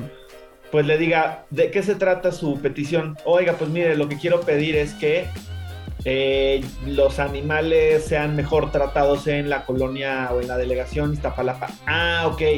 Déjeme checar. Mire, ese tipo de peticiones está en un rango por ser animales de 5 mil firmas. Consiga, consiga 5 mil firmas y regrese con nosotros. Pero si llega alguien a decir, oiga, lo que yo quiero es que los influencers le paren a su onda, pongan eh, hashtags donde, donde no engañen a la gente que se está sintiendo engañada.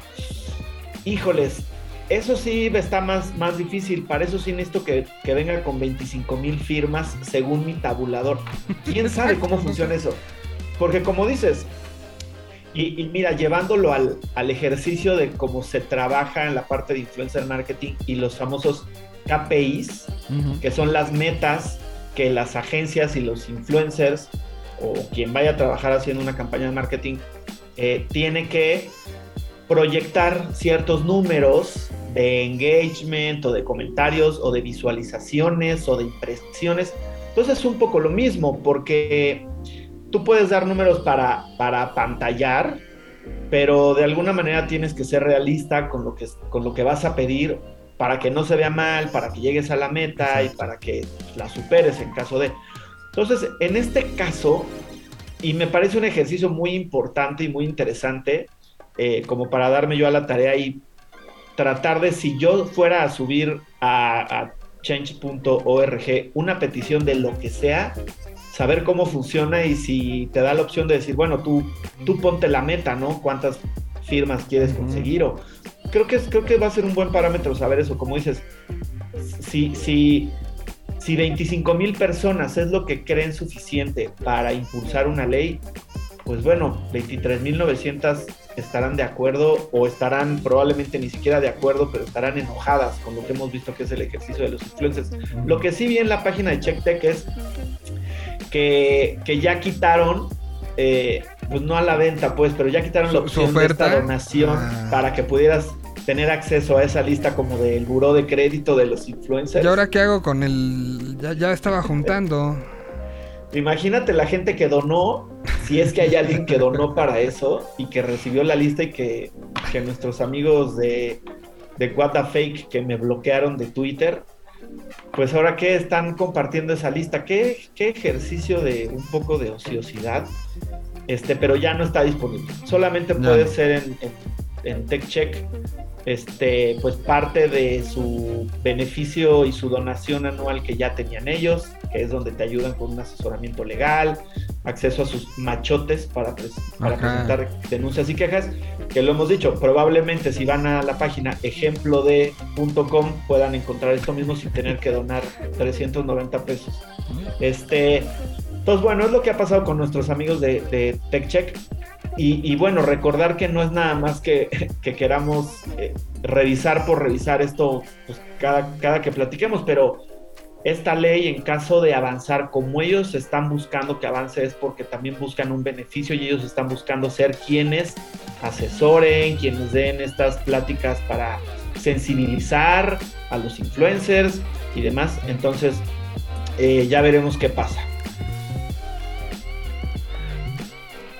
Oye, eh, ¿te acuerdas que cuando terminaron las Olimpiadas platicábamos sobre sobre lo importante que serían los deportistas y lo importante que son como un ejemplo a seguir. Sí, como eh, reales influenciadores de una forma de vida, ¿no?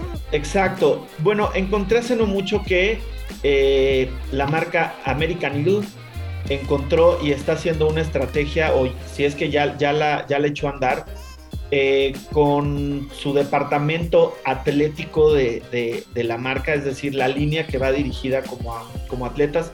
Y entonces lo que hicieron fue reclutar algunos deportistas estudiantes para su programa de influencers, eh, lo cual me parece muy acertado, me parece que es una, un caso de éxito a seguir, porque justo en, y me parece que ocurre mucho en las universidades, eh, sobre todo en Estados Unidos, que hay estos programas importantísimos para impulsar el deporte y para impulsar a sus estudiantes con, becas y con el gusto y encontrar que el deporte puede ser un, motivo para crecer.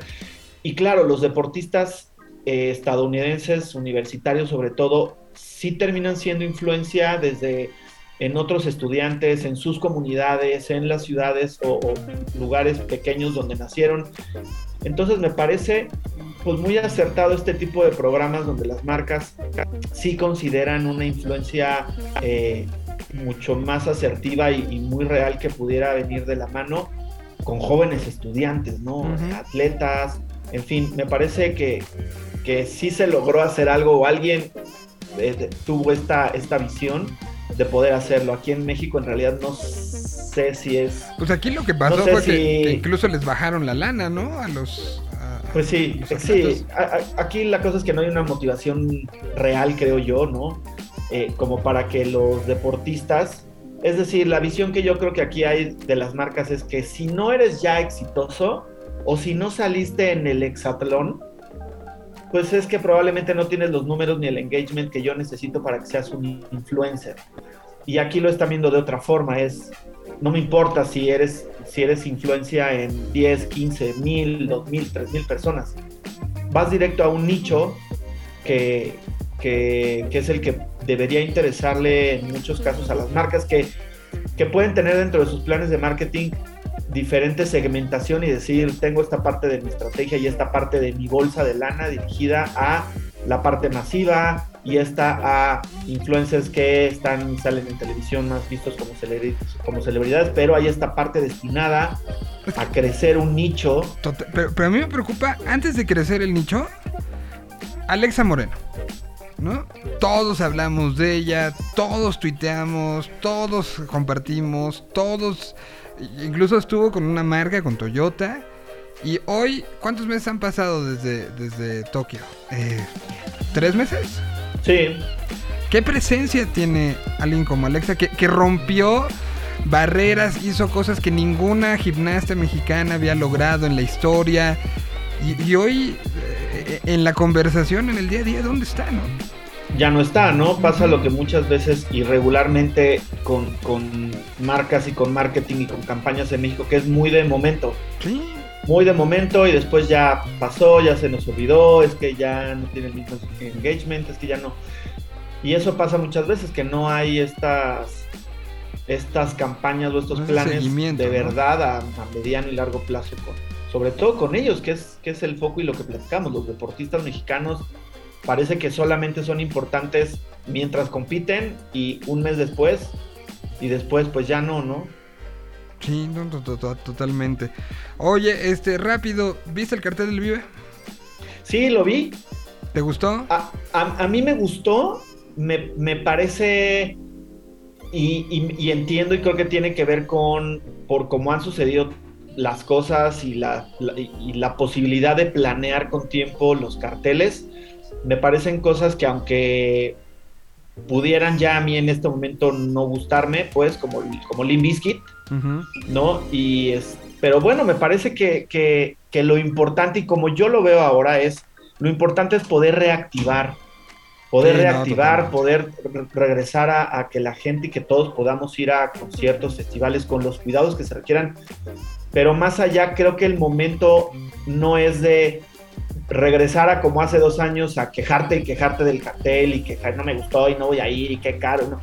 Siento que, que para todas las personas involucradas, no nada más en la industria como tal, sino las personas que nos gusta y que somos consumidores de eventos, uh -huh. creo que estamos en un momento donde hay que apoyar y donde hay que entender que, que han sido momentos difíciles y que lo importante Totalmente. es que podamos reactivar los eventos. Entonces, a, a mí me gusta que el festival eh, regrese y tenga esta mezcla de cosas donde están los señores, blues band, Ajá. pero que también está Moenia, ¿no? Y que está, este, que hay muchas cosas que, que, que son las que ya sabemos que le van a gustar a la gente que va al festival, pero que de nueva cuenta invita a que si te gustan una o dos cosas, puedas ir a verlas. Yo a mí, yo encantado si, si, si puedo ir y si voy al festival, pues claro, iría, sí, iría a ver a Moenia, ¿no? Me parece que es un grupo que para muchos, en algún momento de nuestro crecimiento, Pas, los pasó por nosotros, sí, exacto. Y, y, en su momento no, no fui yo a ver o no dije, voy a pagar un show de Moenia,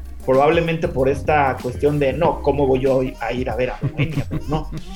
Pero, pero con todo el gusto del mundo, en el festival, claro que aprovecharía la oportunidad de ir a ver a, a Moenia y este, disfrutar con mi familia canciones como himnos, diría yo, como Manto Estelar. La voy a poner. La voy a poner para que. Me encanta Manto Estelar, ¿eh? Y no, no es Bueno, por balconear el- el- personas que son muy, pues no rockeras, pues, pero muchos amigos en común que la gente diría. O sea, que en el Bula cantaban a todo cuando la ponía Paco Sí. después de las 3 de la mañana, ¿no? Mira, no, espero que nadie me vaya, espero que nadie vaya a ir con el chisme, pero mucha gente podría pensar que nuestro ex compañero y amigo Julio Martínez, pues es muy, muy de, ya sabes, de no, Julio, pues nada más Pearl Jam y cosas muy pesadas. Pero hasta donde yo sé, Julio Martínez es un este, fan, como muchos otros, de una canción como Manto Estelar, ¿no? Como que algo te mueve. Bueno, el, Entonces, el- bueno. el disco que, que produjo Juan Carlos, el primer vocalista de Moenia, que, que trabajó con Paco Guidobro, es una joya de disco, de producción, en eh, análisis, o sea, sí es, este... Pero ¿cómo se llamaba el proyecto? No me puedo acordar. ¿Dónde era el solista? ¿Dónde era Juan Carlos? Ajá, exacto. Eh, Morbo. Mo- Morbo. Morbo, gracias, gracias, gracias. En, en órbita los, los tocamos, ¿te acuerdas? Sí, por ahí hace poco tuve una limpia de, de discos. Y apareció y el me de encontré por ahí el disco de Morbo. Y el disco lo produjo Paco Guidobro y, se convirtió en... Y, y hablando un poco de, de- de- de la parte digital que nos ocupa, pues Vive Latino de una u otra manera se posicionó muy bien ese, eh, durante el fin de semana. Con, la estrategia fue poner unos espectaculares que decían revive, con parte de la gráfica del cartel hecho por Alderete. Después en redes sociales y tenías que estar brincando entre Instagram, Twitter y Facebook. Eh, se ponían mixes de, de algunos de los headliners, pero de lados B, ¿no? O sea, como de momentos instrumentales. todo. Entonces la gente como que adivinaba. Se intentó en TikTok y ahí eh, el reconocimiento para TikTok por... Porque aunque eran fragmentitos de, de canciones, el, el algoritmo detectó cuál era y entonces no, no te ponía lo que siempre de sonido original, sino te ponía con par- parte de música de... Y entonces echaba a perder todo el, el chiste, Claro. ¿no? Pero entonces Sí. TikTok ya no se usó por eso, porque pasó con Zetangana. O sea, algunos lo vieron, duró como cinco, como cinco minutos de que se subió y empezó a aparecer con música de Zetangana, entonces se quitaba todo, todo el chiste. Y durante ya el día de la, de la, eh, pues de la presentación, se llegó a 11 temas en tendencia en las 30 primeros de México, de país. Wow. Se hicieron 11 que fueron Vive Latino, BL22, Limp Bizkit, Band MS, Fernando Delgadillo, Pixies, Patrick Miller, Foro Sol, Los Fabulosos Cadillacs, Black, Pu- Black Pumas y Mogbay. Fueron las, eh, las tendencias que se llegaron a generar en, en, eh, pues en el que es más contabilizable, ¿no? Que es Twitter. Sí, totalmente. A mí la idea de, de poder ver en este momento, bueno, cuando, cuando viene el festival en marzo, pero ver el momento por el que pasa Tangana me encanta. Sí. Yo como me, que me imaginé hace, no sé, semanas o, o un mes y medio que decía, Tangana probablemente sea un, un artista como para ceremonia, podría ser, pero me parece, me parece increíble que podamos ver, que podamos ver a Tangana, que podamos ver a, a, a Mogwai, este, pues eh, creo que mucha gente estará ya apoyando a Residente, ¿no? Después de lo que ha pasado, en fin, creo que va a ser un festival increíble otra vez, va a ser una muy bonita edición del Vive Latino, donde va a juntar a Sí. muchísimas personas y donde tiene esta posibilidad de, de mostrar música de hace mucho tiempo, bandas nuevas, artistas que nunca hemos visto y que tal vez nunca pensábamos ver como Fernando Delgadillo. No lo Sí, sé. no, y- no. El- el- lo decía yo que, que la- los bonos del sapo cancionero se van al cielo. ese- ¿no? O sea, pues sí. La- el- todo el mundo comprando bonos en, en la- eh, pa- para ser codueños del Sampo Cancionero. ¿Qué cosa? Totalmente, totalmente. Y yo no, no, bueno, no sé cuál vaya a ser la situación en cuanto a, a marcas que pudieran estar en el Festival Vive Latino haciendo activaciones. Sabemos que es una está- parte también importante porque es el soporte de los festivales. Eh, también habrá que decirlo, muchas veces pareciera que hay un exceso, ¿no? Y que parece que hay más marcas que artistas en el festival. Pero bueno, Ahí hay que decirlo. eh, es cierto, lo, lo- lo entiendo. Y digo, yo trabajé para dos de las, de las que ponían hasta el perico colgado.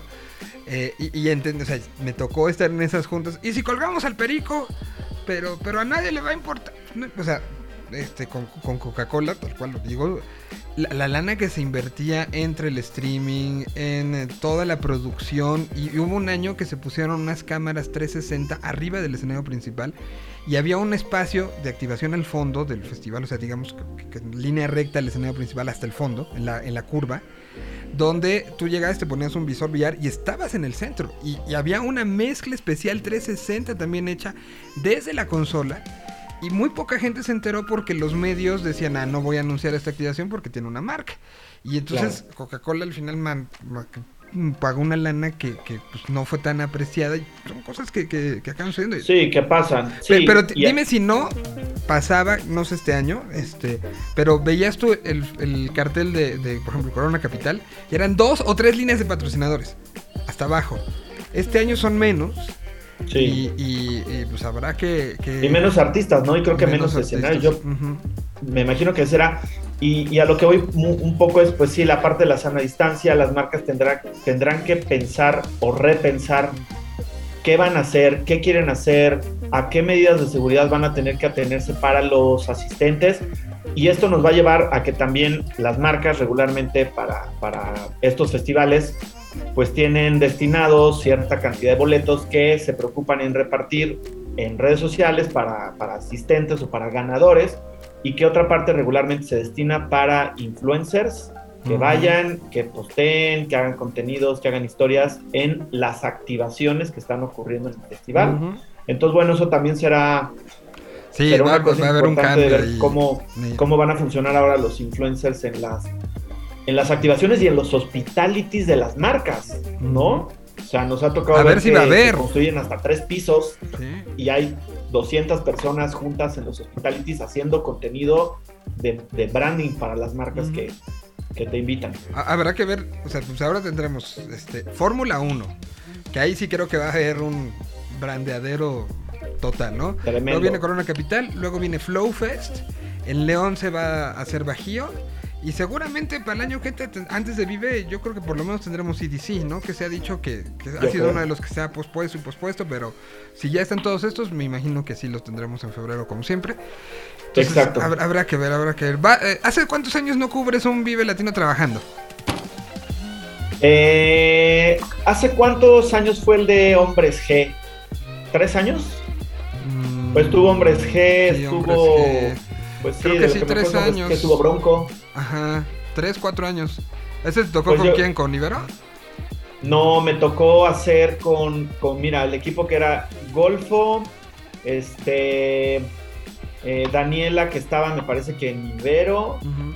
Daniela Galván, que ahora la pueden Daniela escuchar Galván. en Yo Mobile a las 8 de la noche todos los días. Con Dani Galván y con, ay, no me acuerdo que en Reactor hace el programa de Oasis. Alan. Alan, Alan, con Alan. que con Alan, Alan. es ahora el nuevo programador de Ibero 90.9. Ah, no sabía, Sí. mire usted los chismes. Sí, los chismes. aquí. Sí, pues mira, ese año eh, directamente trabajamos para entre los cuatro hacer el, todo el streaming para Facebook del festival. Entonces, Mm. más que trabajar para una estación, iba yo Con el streaming. trabajando con, con el equipo, pues sí, de, de- del festival. Fue una experiencia increíble porque no había hecho yo tantas horas como en un set. Uno Ah, está sí, sí. acostumbrado a estar viendo y estar escuchando y, y este es más difícil. Estás como más encerrado de... Muy ¿Y encerrado. creen que me dé tiempo de ir a ver Entonces sí Pues, fue hace. no. Sí, porque a mí me tocó, después de ese año ustedes, a mí me tocó con Teo y con Hiots hacer, Exacto. hacer esa misma. Y, y después ya no metimos entrevistas, sino todo lo hicimos a través de Señal BL. Entonces, sí, son tres años. Hace tres años. Y el año pasado, el- sí, tres años. Y creo que fue a la última edición del festival que, Pues que a pude ver, ir, pero si te animas, este año armamos algo. invítame, yo feliz. Invitado estás. Ya estamos. Pues yo te agradezco mucho, mi querido Gabriel, como siempre, todo, to- todo esto y, y pues a ver qué pasa con los nervios de- del asunto. También eh, eh, estaría bueno porque sentí el, el regreso también con regreso a los estadios, regreso, y estaría bueno como hacer un análisis. Ahora que la selección volvió a, a estar en juego, se reactivaron muchos, muchos influencers con respecto a, a- a la selección, pero que se sintió apagado, ¿no? O sea, entre que la gente no fue al estadio como se esperaba. Eh, bueno, que Canadá nos dio un gran, gran juego. eh, y, y que no, o sea, pese a que vamos en primer lugar y ayer se ganó, creo que, que- que el, el brillo que solía tener la selección y el oropel que estaba alrededor, eh, por lo menos en estos, tres se bajó, ¿no? A ver si hacemos Sí. un análisis de qué pasó, ¿no? Sí, va, vayamos buscando. Oye, Dígame. eh, la siguiente semana voy Ajá. a tomar unos días de vacaciones, pero te voy a traer un, un recuerdito. Ay, muchas gracias. Voy a, voy a ver a uno de los mejores equipos en la historia de la NFL, uno de los equipos con más anillos y con más ¿Vas a ir a. Denver? No, Ah, voy a, voy a San Francisco. ah, muy bien. al partido de los 49 contra Indianápolis. Entonces, pues viajo realmente, vuelo el jueves en la mañana. Ok, Este, regresaré la siguiente semana, unos días de vacaciones. no, muy bien. Este, Pues, cuando pero- regreses, sabes que si puedes, y eso te lo tendría que decir fuera al aire, pero ni modo. Este, grábate videitos y todo, y hacemos una pieza especial para Gol de Campo, el programa que tenemos que habla de, la NFL y la perspectiva de juego, y te invitamos y, y- y que, que nos platiques cómo está el Levi's Stadium. Va, me parece increíble. Yo- Hagámoslo. Yo, yo hago justamente Gol de Campo este próximo martes desde Houston. Entonces, este, ahí les cuento también cómo está el de los Tejanos. Y así vamos sumándole todo. ¿no? Perfecto. Está padre, es que la experiencia como aficionado. Es brutal. siempre- Aunque no le vayas al equipo, siempre ¿eh? O sea, me ha tocado estar en Denver, pero me ha Ajá. tocado estar en otros estadios. Y aunque no le vayas a ese equipo y no seas el equipo de tus amores, es increíble la experiencia. La experiencia es increíble. Muy bien, sí, pues, totalmente. disfrute a sus pues ahí 40. estamos Ojalá que veas a. Garópolo jugar y no, eh, no, no- no se esté, Ojalá, no esté cuidando la carita. Ya sé, ojalá el equipo gane, ¿eh? Eh, Tengo yo muy mala suerte con, con- en particular con los 49 de San Francisco. He tenido chance, oportunidad de irlos a ver dos veces. La primera fue todavía al estadio a Candlestick Park, en un partido contra los Vaqueros de, de Dallas, donde Tony Romo en el tercer cuarto se perfora una costilla, regresa a jugar el cuarto cuarto y no- le da la vuelta en tiempo extra a San Francisco. Y hace, y el año que inauguró Levi's Stadium, tuve chance que, que Levi's me, invitara a un partido contra los bengalíes de Cincinnati y San Francisco perdió así eh, en, en- en primera y gol en, los últimos dos minutos, no anotaron. Entonces, mi ilusión es ir y poder ver ganar a, San Francisco en esta, en esta ocasión, pero la, la experiencia como aficionado siempre es increíble de poder ver un partido de béisbol, fútbol americano en, en- en grandes ligas, ¿no? Sí, claro, ¿no? Pues disfruta tu, tu viaje. eh, y aquí platicamos y te invitamos a Gol de Campo también para Increíble. Buenísimo, amigo. Bueno, te mando un abrazo. ¿Qué quieres? A ver, ¿quieres poner a Morbo o a Moenia? Tú escoge. Eh, pongamos a Morbo. Tiene muchísimos años que no los escucho, aunque encontré el disco. Dije, ah, este disco de Juan Carlos estaba bueno, pero pongamos a Morbo. La, la- la canción que era la que salió en el radio se llamaba Enséñame. Producción de Paco Vidobro de Fobia. Ahí, un brinco al pasado. Gracias, Gabriel. Te mando un abrazo. Abrazo. Arroba cuadros lo encuentran en todas las redes sociales.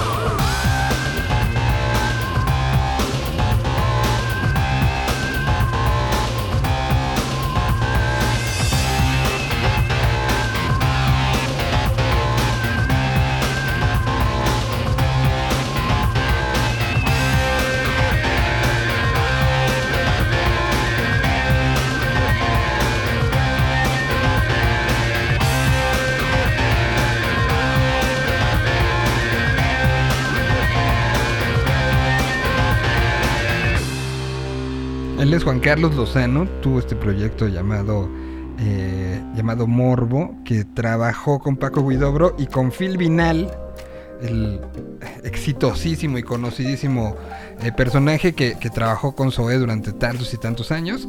Eh, hicieron esto, el, el disco salió en, a su salida de, de Moenia, él es el cantante original de Moenia, y salió en 2001 esto, y hace mucho no lo ponemos, y ahorita que salió la, la plática, eh, pues tuvo, tuvo su onda ponerlo. Ya tengo a Tuxpi de Sneaker Open conectado en eh, esta, esta tarde. ¿Cómo estás, Tuxpi? Hola mi querido Miguel, ¿cómo estás? ¿Todo bien tú? Todo, todo perfecto. En una muy bonita semana y listo para la sección de sneakers. Muy bien.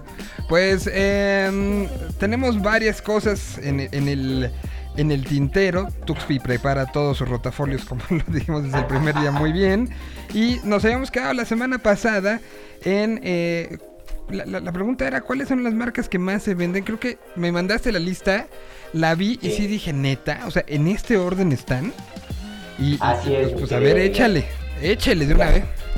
Te platico cómo está. Eh, como la semana pasada llegó este tema, eh, me puse a investigar un poquito en cuáles son las, más, las marcas más vendidas. Y afortunadamente existe un sitio de reventa que es el más grande que existe a nivel mundial que se llama StockX.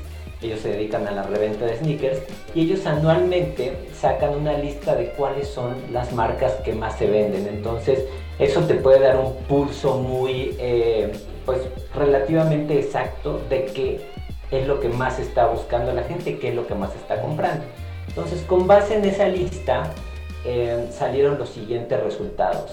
La marca que más se vendió en el 2020 fue Jordan. La marca Jordan es la más vendida con un 54% Esto es a nivel mundial, ¿verdad? a nivel mundial. Ok. Sí, sí, sí. Pero te da una idea más o menos de... de- porque los gustos se, se parecen bastante, ¿eh? no, no, no cambian tanto. Realmente eh, a nivel mundial muchos van por los mismos pares, ¿no? Y Jordan sí es un fenómeno, eh, no solamente a nivel mundial, en México tú puedes ver eh, Jordan en todos lados, ¿no? Entonces eh, yo estoy seguro que se asemeja mucho a cómo es la compra de un sneakerhead aquí en México. Entonces Jordan es la marca número uno. Eh, la marca número dos es Nike. Nike está en, segundo lugar como la marca más vendida. Ahora, Jordan es de Nike, ¿no? Sí, es de Nike, pero los tienen como marcas Como separadas. Ah, ok. Ajá, no, no los tienen todo dentro de la misma, eh, pues dentro de la misma familia Nike, los tienen aparte. Y esto se dio mucho por el crecimiento de la marca Jordan. Conforme fue creciendo a través de los años, dijeron, "Ey, este va a ser como un negocio aparte y obviamente ahí eh, tiene ciertas regalías o acciones eh, Jordan de, de- de la marca, ¿no? Claro. Entonces está Jordan en primer lugar, Nike segundo lugar, tercer lugar pues es Adidas, eh, no era tan difícil de adivinar. La verdad, eh, la marca alemana ha hecho un gran esfuerzo para mantenerse ahí en el gusto de la gente, como eh, colaboraciones con, yo creo que la más exitosa que ha tenido este año ha sido la de Bad Bunny y trayendo eh, también muchas siluetas retro como las Forum. Desde el 2020 estuvo sacando muchas colaboraciones con esta silueta y también apostándole mucho a la innovación. La cuarta marca para mí fue un descubrimiento total. Es Converse. Converse es la cuarta marca más comprada. P- pregunta, ¿por qué descubrimiento? Si, si yo siento que es una, por lo menos en, como en el entorno este, de la Ciudad de México, Guadalajara, eh, Monterrey, siento que son unos de los que más se ven, ¿no? Sí, sí, sí, no, por ese lado eh, estoy totalmente de acuerdo contigo, pero hay una marca que yo eh, supuse que estaría más arriba y está en el lugar 6 y es Yeezy. Y esa es la, la de Kanye West. Esa esperaría yo que estuviera en un cuarto lugar, pero no, la verdad es que Converse, como bien lo dices, eh, está más en el gusto de la gente. Y, y también yo creo que también mucho más alcanzable. Exacto, porque los sí. Se acaban y entonces ve la reventa y se vuelve una locura venderlos. Pero la verdad me, me dio mucho gusto ver a Converse ahí como la cuarta marca más vendida. Sí, que tiene que ver que, que- ¿cuánto te cuestan unos Converse ahorita, unos Chuck Taylor normales? Te costarán... No, sí, no llega ni a los mil pesos. Exacto. Y, y unos Yeezy, así, El más barato te sale alrededor de cuatro mil pesos. que- creo que eso también tiene que ver, ¿no? Sí, claro, to- totalmente tiene, tiene bastante que ver el tema de- del precio, ¿no? Ahí es donde vemos que a veces sí puede estar muy de moda, pero también el tema del poder adquisitivo y de decir, bueno, ¿cuánto voy a invertir en unos tenis? Pues tiene mucho que ver. Entonces la cuarta es Converse, la quinta es una marca que ha estado haciendo las cosas excelente desde hace un par de años, que es New Balance. Una marca conocida por el running, eh, está muy involucrada ahora en la moda y está haciendo muchísimas colaboraciones muy interesantes. Más adelante vamos a hablar de un par de su línea regular que yo creo que lo vamos a ver bastante en las calles. Entonces New Balance está en el quinto lugar, sexto lugar está Yeezy, que es de. Adidas también, pero ese está a asociación con, Kanye West. Y en séptimo lugar está eh, otra de las que yo creo que son unas de las marcas consentidas en México, que es Vans. Sí, no, totalmente Vans también lo tiene. Y que, que yo ahí quiero completar algo, ¿puedo, señor? Claro, claro, Gracias. claro. Bueno, salió eh, la noticia de, de que explotaron las ventas de un, eh, de un modelo en particular de, de Vans. El, el modelo, pues como el tradicional, que es como... Slip-on. Es de slip-on, el blanco por el tema de el, este, el, el juego del calamar. El calamar. Entonces, o sea, que, pero que se fueron así al, a la estratosfera y que eh, y que se, se da como con, con mucha fuerza, incluso se se, se, se, pues, se- se han disparado ventas y, y- y proyectados en, en diferentes partes del mundo. El New, el New Zealand Herald habla de un crecimiento y ventas para la región y solicitudes que subieron en un 700%, o sea, cosas de locos, ¿no? Sí, es, es una locura. Y la verdad que bueno, porque es un modelo súper bonito, clásico. Muy y sabes qué creo que va a pasar. Eh, ahora que se acercan ya las fiestas de Halloween, todo mundo, seguramente Vamos a ver a mucha gente disfrazada como los jugadores de, de la serie y, se- y pues llevarán los, los icónicos Vans blancos como de escuela, slip on. C- como de escuela, como de enfermera o como o, o como de no salgo de mi casa, ¿no? Exactamente, que son bastante cómodos. Es Sí, un modelo sí. que a mí me gusta mucho, es muy cómodo. Y la verdad, creo que vamos a ver bastante otra vez Ahora, quería yo hacer un ejercicio de el mini universo que, que, que significa este programa en el sentido de, de pa- para ver si sí si, si, estamos en onda. A ver, Tú más que yo, porque yo seguro no. Pero, a ver, ¿tienes Air Jordan? sí, Yo también. ¿Tienes este Nike? Sí, Sí, yo también. ¿Tienes Adidas? también, Sí. ¿Tienes Converse? sí, Ok. Vamos de 4-4. ¿Tienes New Balance? también, Yo también. ¿Tienes Yeezy? sí, Yo no. Ahí ya, ya vas una. ¿Y tienes Vans? por supuesto. Mira, o sea, llegamos. Yo tuve de, de las 7 tuve 6 y tú tuviste la- de las 7 7. Pero ahora hablemos de lo que tú sueles llamar y que me gustaría que fuera una explicación más. O sea, entiendo que es el término, entiendo que es el argot, que es la jerga, pero ¿qué significa siluetas? Silueta. Silueta es el término que se le da a un modelo es- específico. Por ejemplo, los Air Jordan. Hay muchísimos Air Jordan porque al final es la marca. pero dentro de ellos existen siluetas. Digamos, el Air Jordan 1 es una silueta, es un modelo muy específico. Después está el Air Jordan 4, pues es otra silueta. Está, por ejemplo, dentro de la marca Yeezy hay varios modelos. Entonces, silueta es, es básicamente modelo. Está el Yeezy 350, esa es la silueta. O el Yeezy 500, esa es la silueta. Entonces, lo, lo que estamos hablando es, eh, pues, básicamente de los modelos que tiene la marca. Mm, ok, ok. O sea, la silueta es. O sea, lo que cambia es o los colores, o los materiales, o las texturas, pero es, digamos, el mismo molde. No, no, no. Cam- cambia la, el molde. Ah, cambia el. O sea, pero me refiero a, a los que son silueta, por ejemplo, un, un este, Air Jordan 1. Ajá. Es el mismo molde, pero le cambian. Ahora sí que color. La, la paleta, a lo mejor le ponen un tipo de, de textura, pero todos son un Air Jordan 1. Ajá, y esa es la silueta, la silueta. Esa- o sea, por eso, la silueta sería el molde. Exactamente. Ok, ok, ok. Entonces, eh, ¿cuáles son las más vendidas? La silueta más vendida del 2020, obviamente, es el Air Jordan 1. Ajá, que es el de como botita, ¿no? Ajá, que es el clásico de bota, que no tiene mucha tecnología. La verdad es un tenis que es- está de moda, se ve muy bonito, no es el más cómodo, pero pues tiene también como esta vibra retro que ahorita está también muy de moda. Entonces es, es el modelo número uno. El número en 2. segundo lugar, ajá, es la silueta más vendida. En segundo lugar está la, la silueta Adidas Yeezy 350, que es eh, la silueta, digamos, emblemática de Kanye West con Adidas. Fue la de las primeras que sacó, de hecho es la segunda, y, y es de la- las que más modelos han sacado. Y también hubo mucho furor, son este, estos sneakers que parecen como pantuflas. y, y la gente se volvió loca. De hecho, hay, hay muchísimos. Ah, ya sé cuál. Mucha piratería. Ya, ya, ya vi cuáles son. Son, sí, esos que parecen como pantuflas, pero con, con una suela eh, redondeada, pero bastante grande, ¿no? Así es.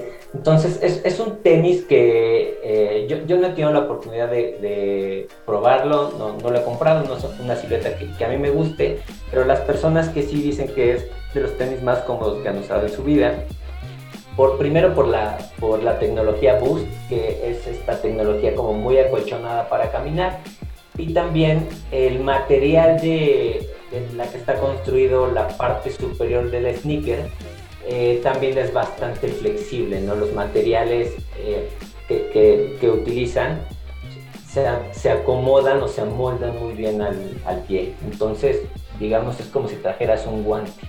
Ok. No, yo tampoco los he probado esos, pero, pero bueno, pues a- a- habrá que ver. Entonces es la segunda más vendida Esa en el segunda. 2020. 2020. Wow. Luego, Después, tercera. La tercera es el Nike Air Force One, un clásico del sneaker game. Eh, yo espero que todos eh, tengan o hayan tenido uno o tengan en la mente comprarlos porque es eh, una de las mejores siluetas que hay, ¿no? Es una silueta clásica del, del 82, de 1982, que también ha tenido como muchos colores diferentes y colaboraciones. Esta es la tercera silueta más vendida. Después en el cuarto lugar está la silueta Air Jordan 4, que es otra muy muy clásica de, de Jordan.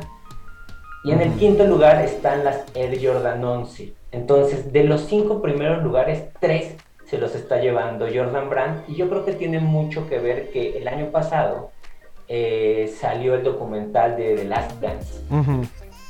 Y pues, obviamente en pandemia todos lo vimos, mucha gente lo vio, y pues de ahí también resurgió como mucho amor por, por la marca, ¿no? Y creo que eso, eso ayudó a, a que esté como la marca número más, más vendida y tenga dentro de los cinco primeros eh, lugares tres pares, ¿no? Y ahora la pregunta es, ¿tienes o has tenido unos Air Jordan 11? Sí, Yo, yo sí cuando, hace muchos años en la secundaria. son Eh, muy bonitos, son como muy, muy clásicos de las Ajá. personas que vimos los 90. Pe- Pero, pero exacto, a mí me recuerdan mucho como, como esa época que, que no sé si, si hoy me comp- compraré unos Jordan 11. Luego, Jordan 4, Sí, ¿los tienes o los has tenido? los tengo. Los tienes, ok. Que esos sí son más como, como, eh, sí, o sea, sí lo siento como, como más, este, pues, Es, una silueta como más, más noventera. Es la segunda eh, silueta que le diseñó Tinker Hatfield a, a Jordan. Y creo que algo muy importante o algo que resalta eh, muchísimo en este sneaker es la, es la lengüeta. Es una lengüeta muy alta. En, en esa época se utilizaba mucho eso, ¿no? Que, que la lengüeta resaltara, que se viera mucho.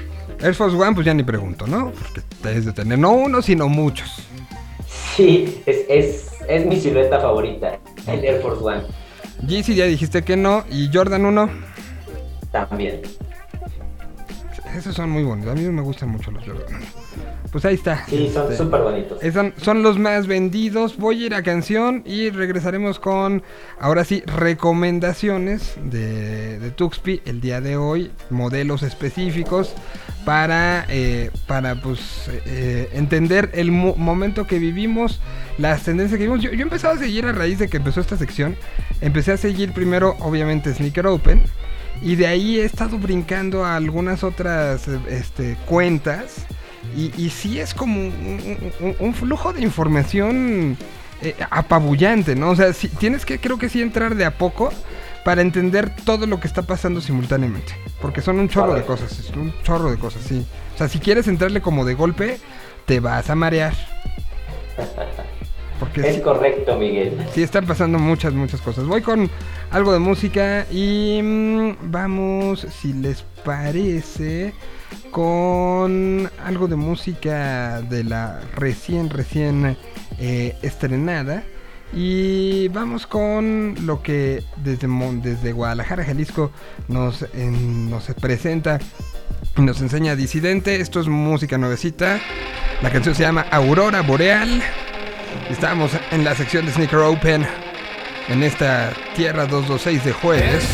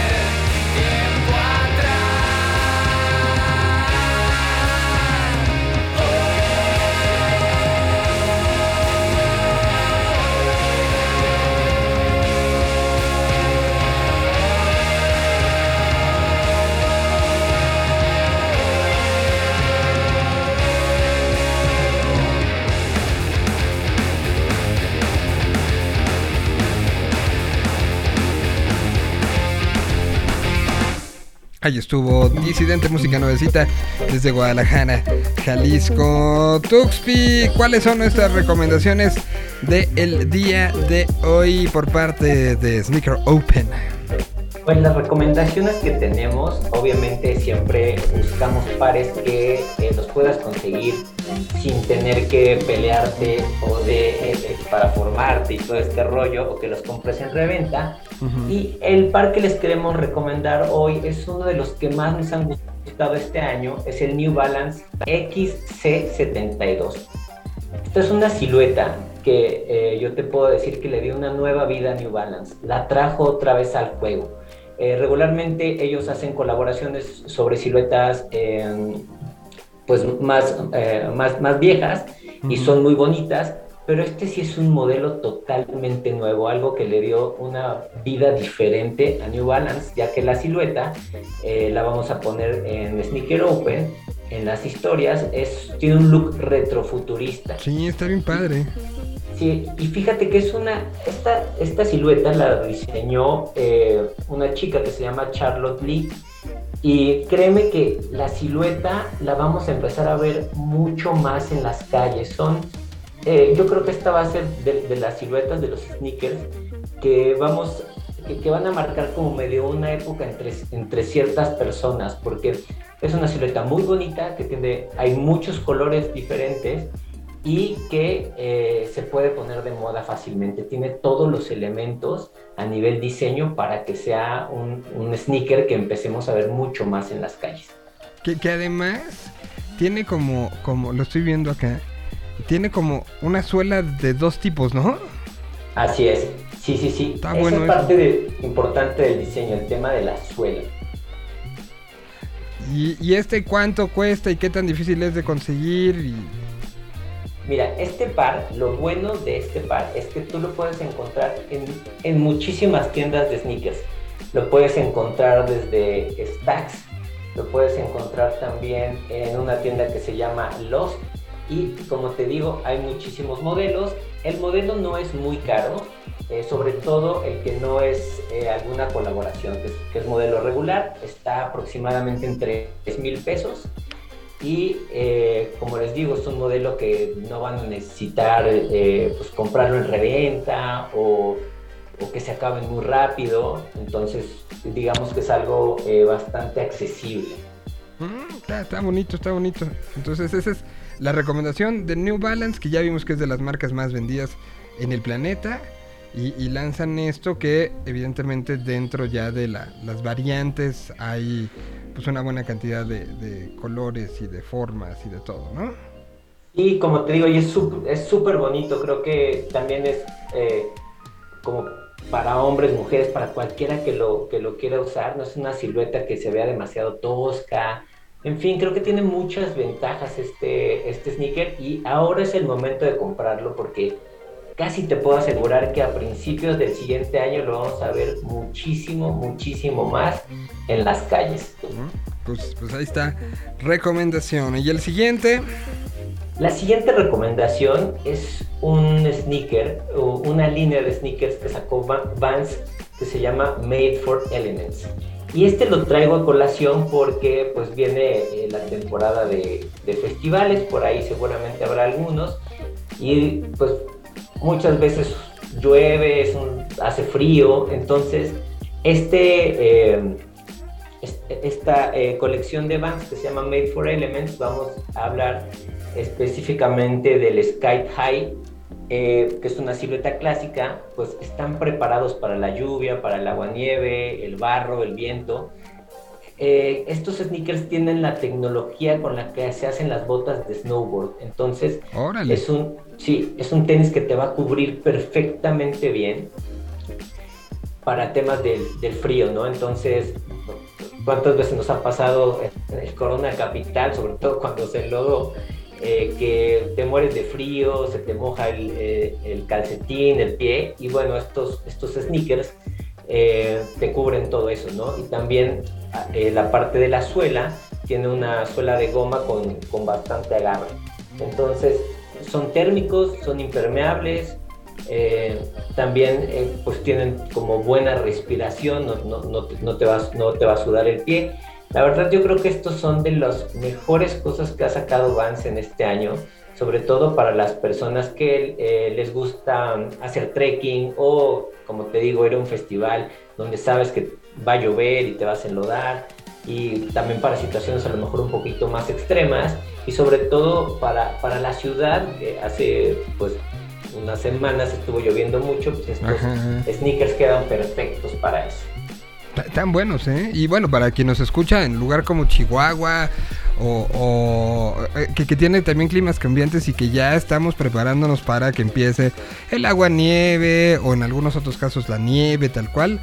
Pues estos son muy buenas opciones, ¿no? O sea, como en general la, la, la- ahora sí que la subdivisión de Vans de es- esta, esta parte hecha para climas diferentes y que no tengas, o sea, no tengas que usar las botas horrorosas que luego se ponen, ¿no? Exactamente. Y, además, fíjate que me gusta mucho que, los, que los modelos, por ejemplo, el Sky High, es, es un modelo clásico, o sea, no te está saliendo de las siluetas que ya conocemos de Vans, no te está trayendo algo que parezca una bota de snowboard o algo rarísimo, sino que conserva la esencia de, de los modelos de la marca que, bueno, eh, pues, siempre están como, como de moda, ¿no? Mm, Totalmente, totalmente. Pues grandes recomendaciones que de todos modos van a poder, si, si se quedaron con ganas de, no nada más escuchar, sino ver en el eh, Instagram, las historias de Instagram de Sneaker Open. Ahí se publican tanto la lista que tuvimos el día de hoy como cada uno de los modelos, ¿no? Así es, ahorita ya están apareciendo en historias. Ya subí eh, los dos modelos, los pueden ver ahí. El de Vans lo pueden encontrar en la tienda en línea de Vans. Sea, lo pueden comprar online. Es un par que, por ejemplo, el Sky eh, High está aproximadamente en 2.800 pesos. Y, y, pues bueno, esas son las, las recomendaciones que tenemos para esta semana, mi querido Miguel. Fuiste ayer a la presentación de eh, lo de Vans este, Horror, ¿no? Así es. ¿Qué tal Ayer, estuvo? Este, pues bastante, bastante eh, divertida, la verdad. Hicieron algo muy interesante para los medios. Eh, nos invitaron a un autocinema a ver The Shining. Hijo. Sí, es película que te pone los pelos de punta. Sí, claro. Eh, y fíjate que va- estamos preparando un podcast eh, donde vamos a hablar de todas estas películas eh, de terror y bueno, qué, qué sneakers eh, se relacionan con ellas. Pues, pues, este, me avisas cuando estés para recomendarlo por acá. Por claro que sí, Miguel. Y no se olviden de seguirnos. Por ahí nos pueden encontrar en Instagram como arroba sneakeropen. También en TikTok estamos como arroba sneakeropen. En todas las plataformas de audio pueden escuchar el podcast. Y si nos quieren ver, estamos en YouTube. Ahí es la versión del podcast, pero con video. Muy bien, pues ahí está la recomendación. Te agradezco muchísimo, mi querido Tuxpi. Nos escuchamos y vemos la otra semana. Muchísimas gracias, un saludo a todos y que tengan una muy bonita, un muy bonito fin de semana ya. Nosotros nos vamos a comunicar en estos momentos hasta Guadalajara, Jalisco, porque está llevándose a cabo la FIMPRO, la Feria Internacional de la Música. Tenemos a nuestros eh, corresponsales allá, así que vamos a comunicarnos hasta el eh, hasta el complejo Santander, donde se lleva a cabo todas las reuniones. En unos segundos, gracias Tuxpi, abrazo. Conmigo. Vamos y regresamos ya con esto directamente de la FIMPRO. Conmigo. Conmigo.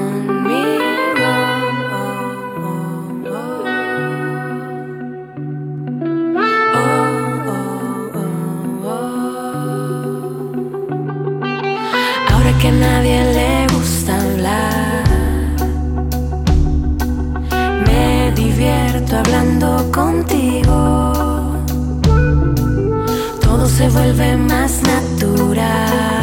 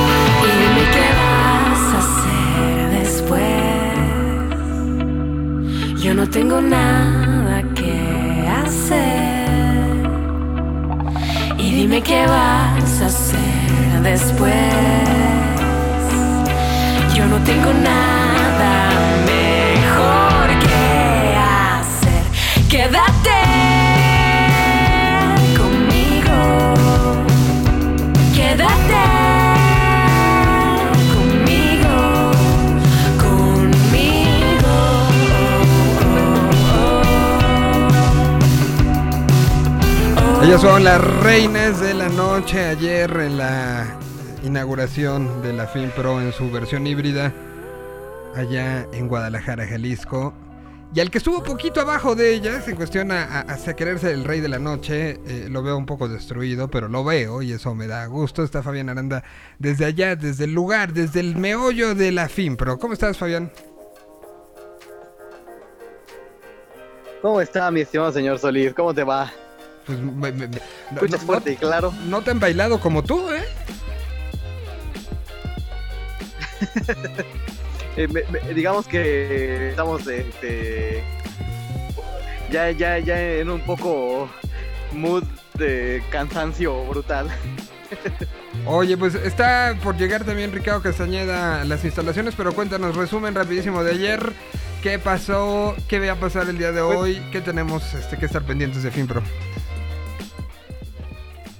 Pues fíjate que, que ya empezó como tal la, la edición y ha estado marcada mucho por, claro, las discusiones, los paneles, los encuentros de eh, que ayer fue el de periodistas musicales, hoy fue el de mujeres para la construcción de equidad de género en la industria, el de festivales públicos, pero sobre todo esta, esta edición está marcada por el reencuentro de toda la gente que trabaja en esta industria y que pues tenía ya bastante tiempo de no verse. Y, y creo que la, la palabra que, que resume de manera muy global todo lo que está sucediendo aquí en FinPro es reinvención. Todo el mundo está de acuerdo en que eh, es la oportunidad perfecta de reinventar muchas cosas que suceden en la música y en la industria musical. Sí. Este, eh, eh, ha- han sido 20 largos meses sin que...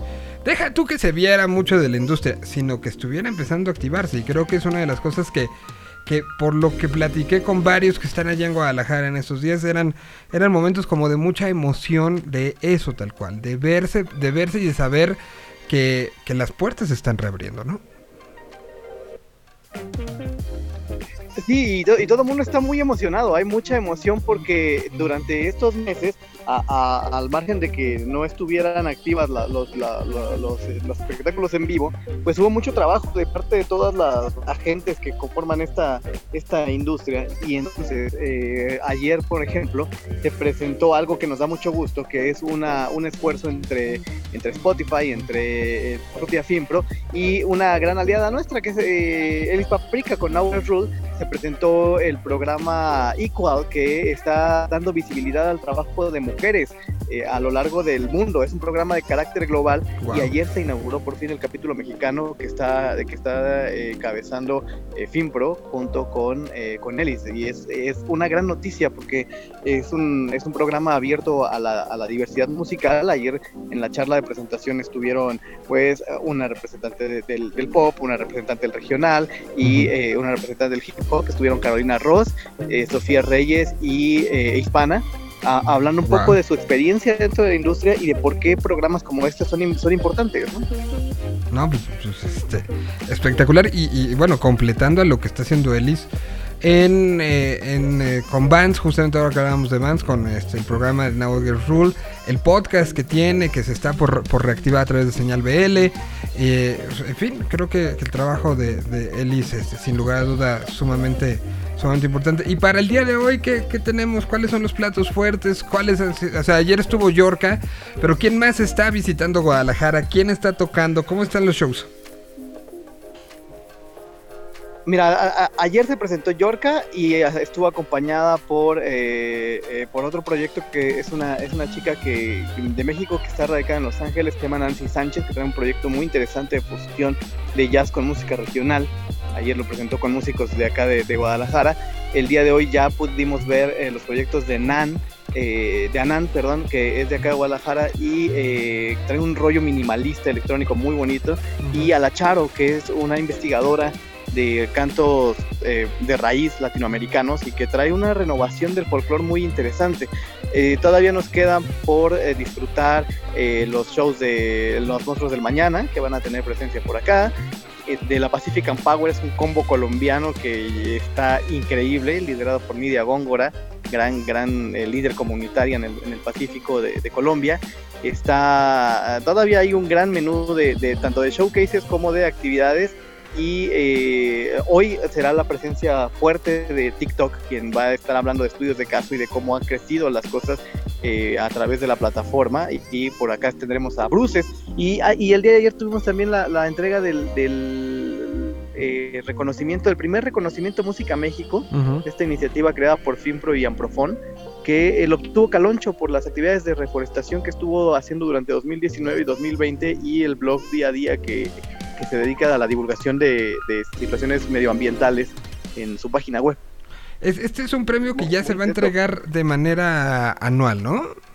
Si la intención es que, se, que permanezca de manera anual, el, se va a reconvertir lo que fue la iniciativa Música México COVID-19 en solamente la iniciativa Música México, que busca eh, justo reconocer a, las, a los proyectos que apuestan por la transformación social a través de la música. Pregunta, ¿cómo se dio, o sea, las nominaciones eh, solitos se, inscribían los proyectos o, o, o alguien más llegaba y decía, güey, ve lo que están haciendo ellos, eh, hay que poner atención? ¿Cómo, cómo era el proceso? Había, do- había las dos posibilidades. Tú podías, eh, si conocías algún proyecto, podías nominarlo y mandar la información para que la, la- el comité organizador de Finpro entrara en contacto para recabar ya todos los datos adecuadamente, o podías hacer el registro de un proyecto que tú, en el que tú estés trabajando. En este caso eh, eh, fue eh, Abraham López porque es, es, eh, lo, eh, Caloncho lo implementó con ayuda de su agencia de management de Altiplano quien, quien lo registró y, y finalmente quien está, quien está en representación de, de Caloncho, que andará por acá. No pudo estar ayer en la ceremonia de inauguración por cuestiones de agenda, pero el día de mañana estará por acá para hablar un poquito de eh, todo el trabajo que se hizo con eh, día a día este, este proyecto que finalmente fue el reconocido.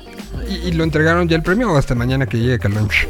Bueno, el premio, el premio ya fue entregado, lo, lo recibió, lo recibió Abraham, Ok. y este, pero mañana se hizo un espacio especial para que eh, Caloncho pudiera compartir pues toda la experiencia y sobre todo cómo fue todo el, el, el proceso. eh, no solo la inspiración, sino eh, la puesta en marcha de este proyecto, ¿no? Y qué va a seguir. Muy bien, pues ahí está. eh, Estamos buscando a Caloncho para platicar un poco de- del tema, a ver si lo logramos el día de mañana tener por acá, pero, pero bueno, mientras, porque además sé que está grabando y está de arriba para abajo, correcto. entonces está, está como en muchas cosas. Pero bueno, pues eso es el resumen de lo que está sucediendo y lo que sucederá en el resto del día. Mañana es el última, la última jornada. Mañana eh, pues hay que decirlo, este programa se transmitirá en dos terceras partes desde allá, desde Guadalajara, Jalisco, es viernes de música nueva y pues vamos a ver a quién, encontré- a quién encuentran, qué hacen y, y- y, pues Fabián mañana estarás muy tripleteado durante estas dos horas. Voy a, voy a explotar. No te quejes, no te quejes porque la semana que entra necesitas estar concentrado. Concentración la semana que entra, por favor. eh. Bueno, pues muchísimas gracias por tomar esto. Ya nos extendimos unos minutos, pero creo que era necesario y, adecuado. Mañana entonces este programa se va a hacer en gran medida eh, pues con Ricardo y con Fabián desde FinPro y pues eh, teniendo el cierre de la semana con música nueva. De todos modos, ¿qué hace usted a las 7? ¿Qué hay en el, en el eh, registro de FinPro? Que, que por cierto señal B le aparece ahí muy bonito con este, logo, media partners y todo. Pero ¿qué pasa hoy a las 7 de la noche? Hoy a las 7 de la noche, a través de Mixcloud, pueden escuchar la segunda emisión de eh, Señal BL en vivo. No se lo pierdan porque seguiremos hablando de todo lo que rodea al festival Vive Latino, que ya está en marcha, que ya eh, está, la preventa está hecha una locura. Todo el mundo está hablando de ello, no para, no para de ser noticia. Y pues tendremos todos los detalles de lo que está sucediendo con el festival a las 7 de la noche por Mixcloud. Exactamente, tendremos este la visión de muchos medios de comunicación y vamos a repetir fragmentos de la entrevista que tuvimos con Camilo VII el día del lanzamiento del festival. Entonces hay, hay varias cosas. Nos vemos en vivo en punto de las 7 de la noche. Gracias Fabián, nos vemos en un ratito más. Dis- descansa, ve o escucha música, ab- abraza a los compañeros y nos vemos al ratito. Nos vemos al rato, señor Solís. Un abrazo a todos. Un abrazo y pues vámonos con esto. Digo, ya. Necesitábamos alguien que ganó un premio y, y- y lo ha ganado también en un tema de actitud y de... Ha sido muy congruente Caloncho con lo que ha hecho durante toda su historia, ¿no? Y como para muestra, pues aquí está esto, que es una forma de ver la vida. Espero que así lo sean ustedes. Nos escuchamos el día de mañana. Esto fue La Tierra 226. La dicha está en el universo. Y amanecí para disfrutar. Y es que el sol me pone bien. Me gusta que me pegue el viento.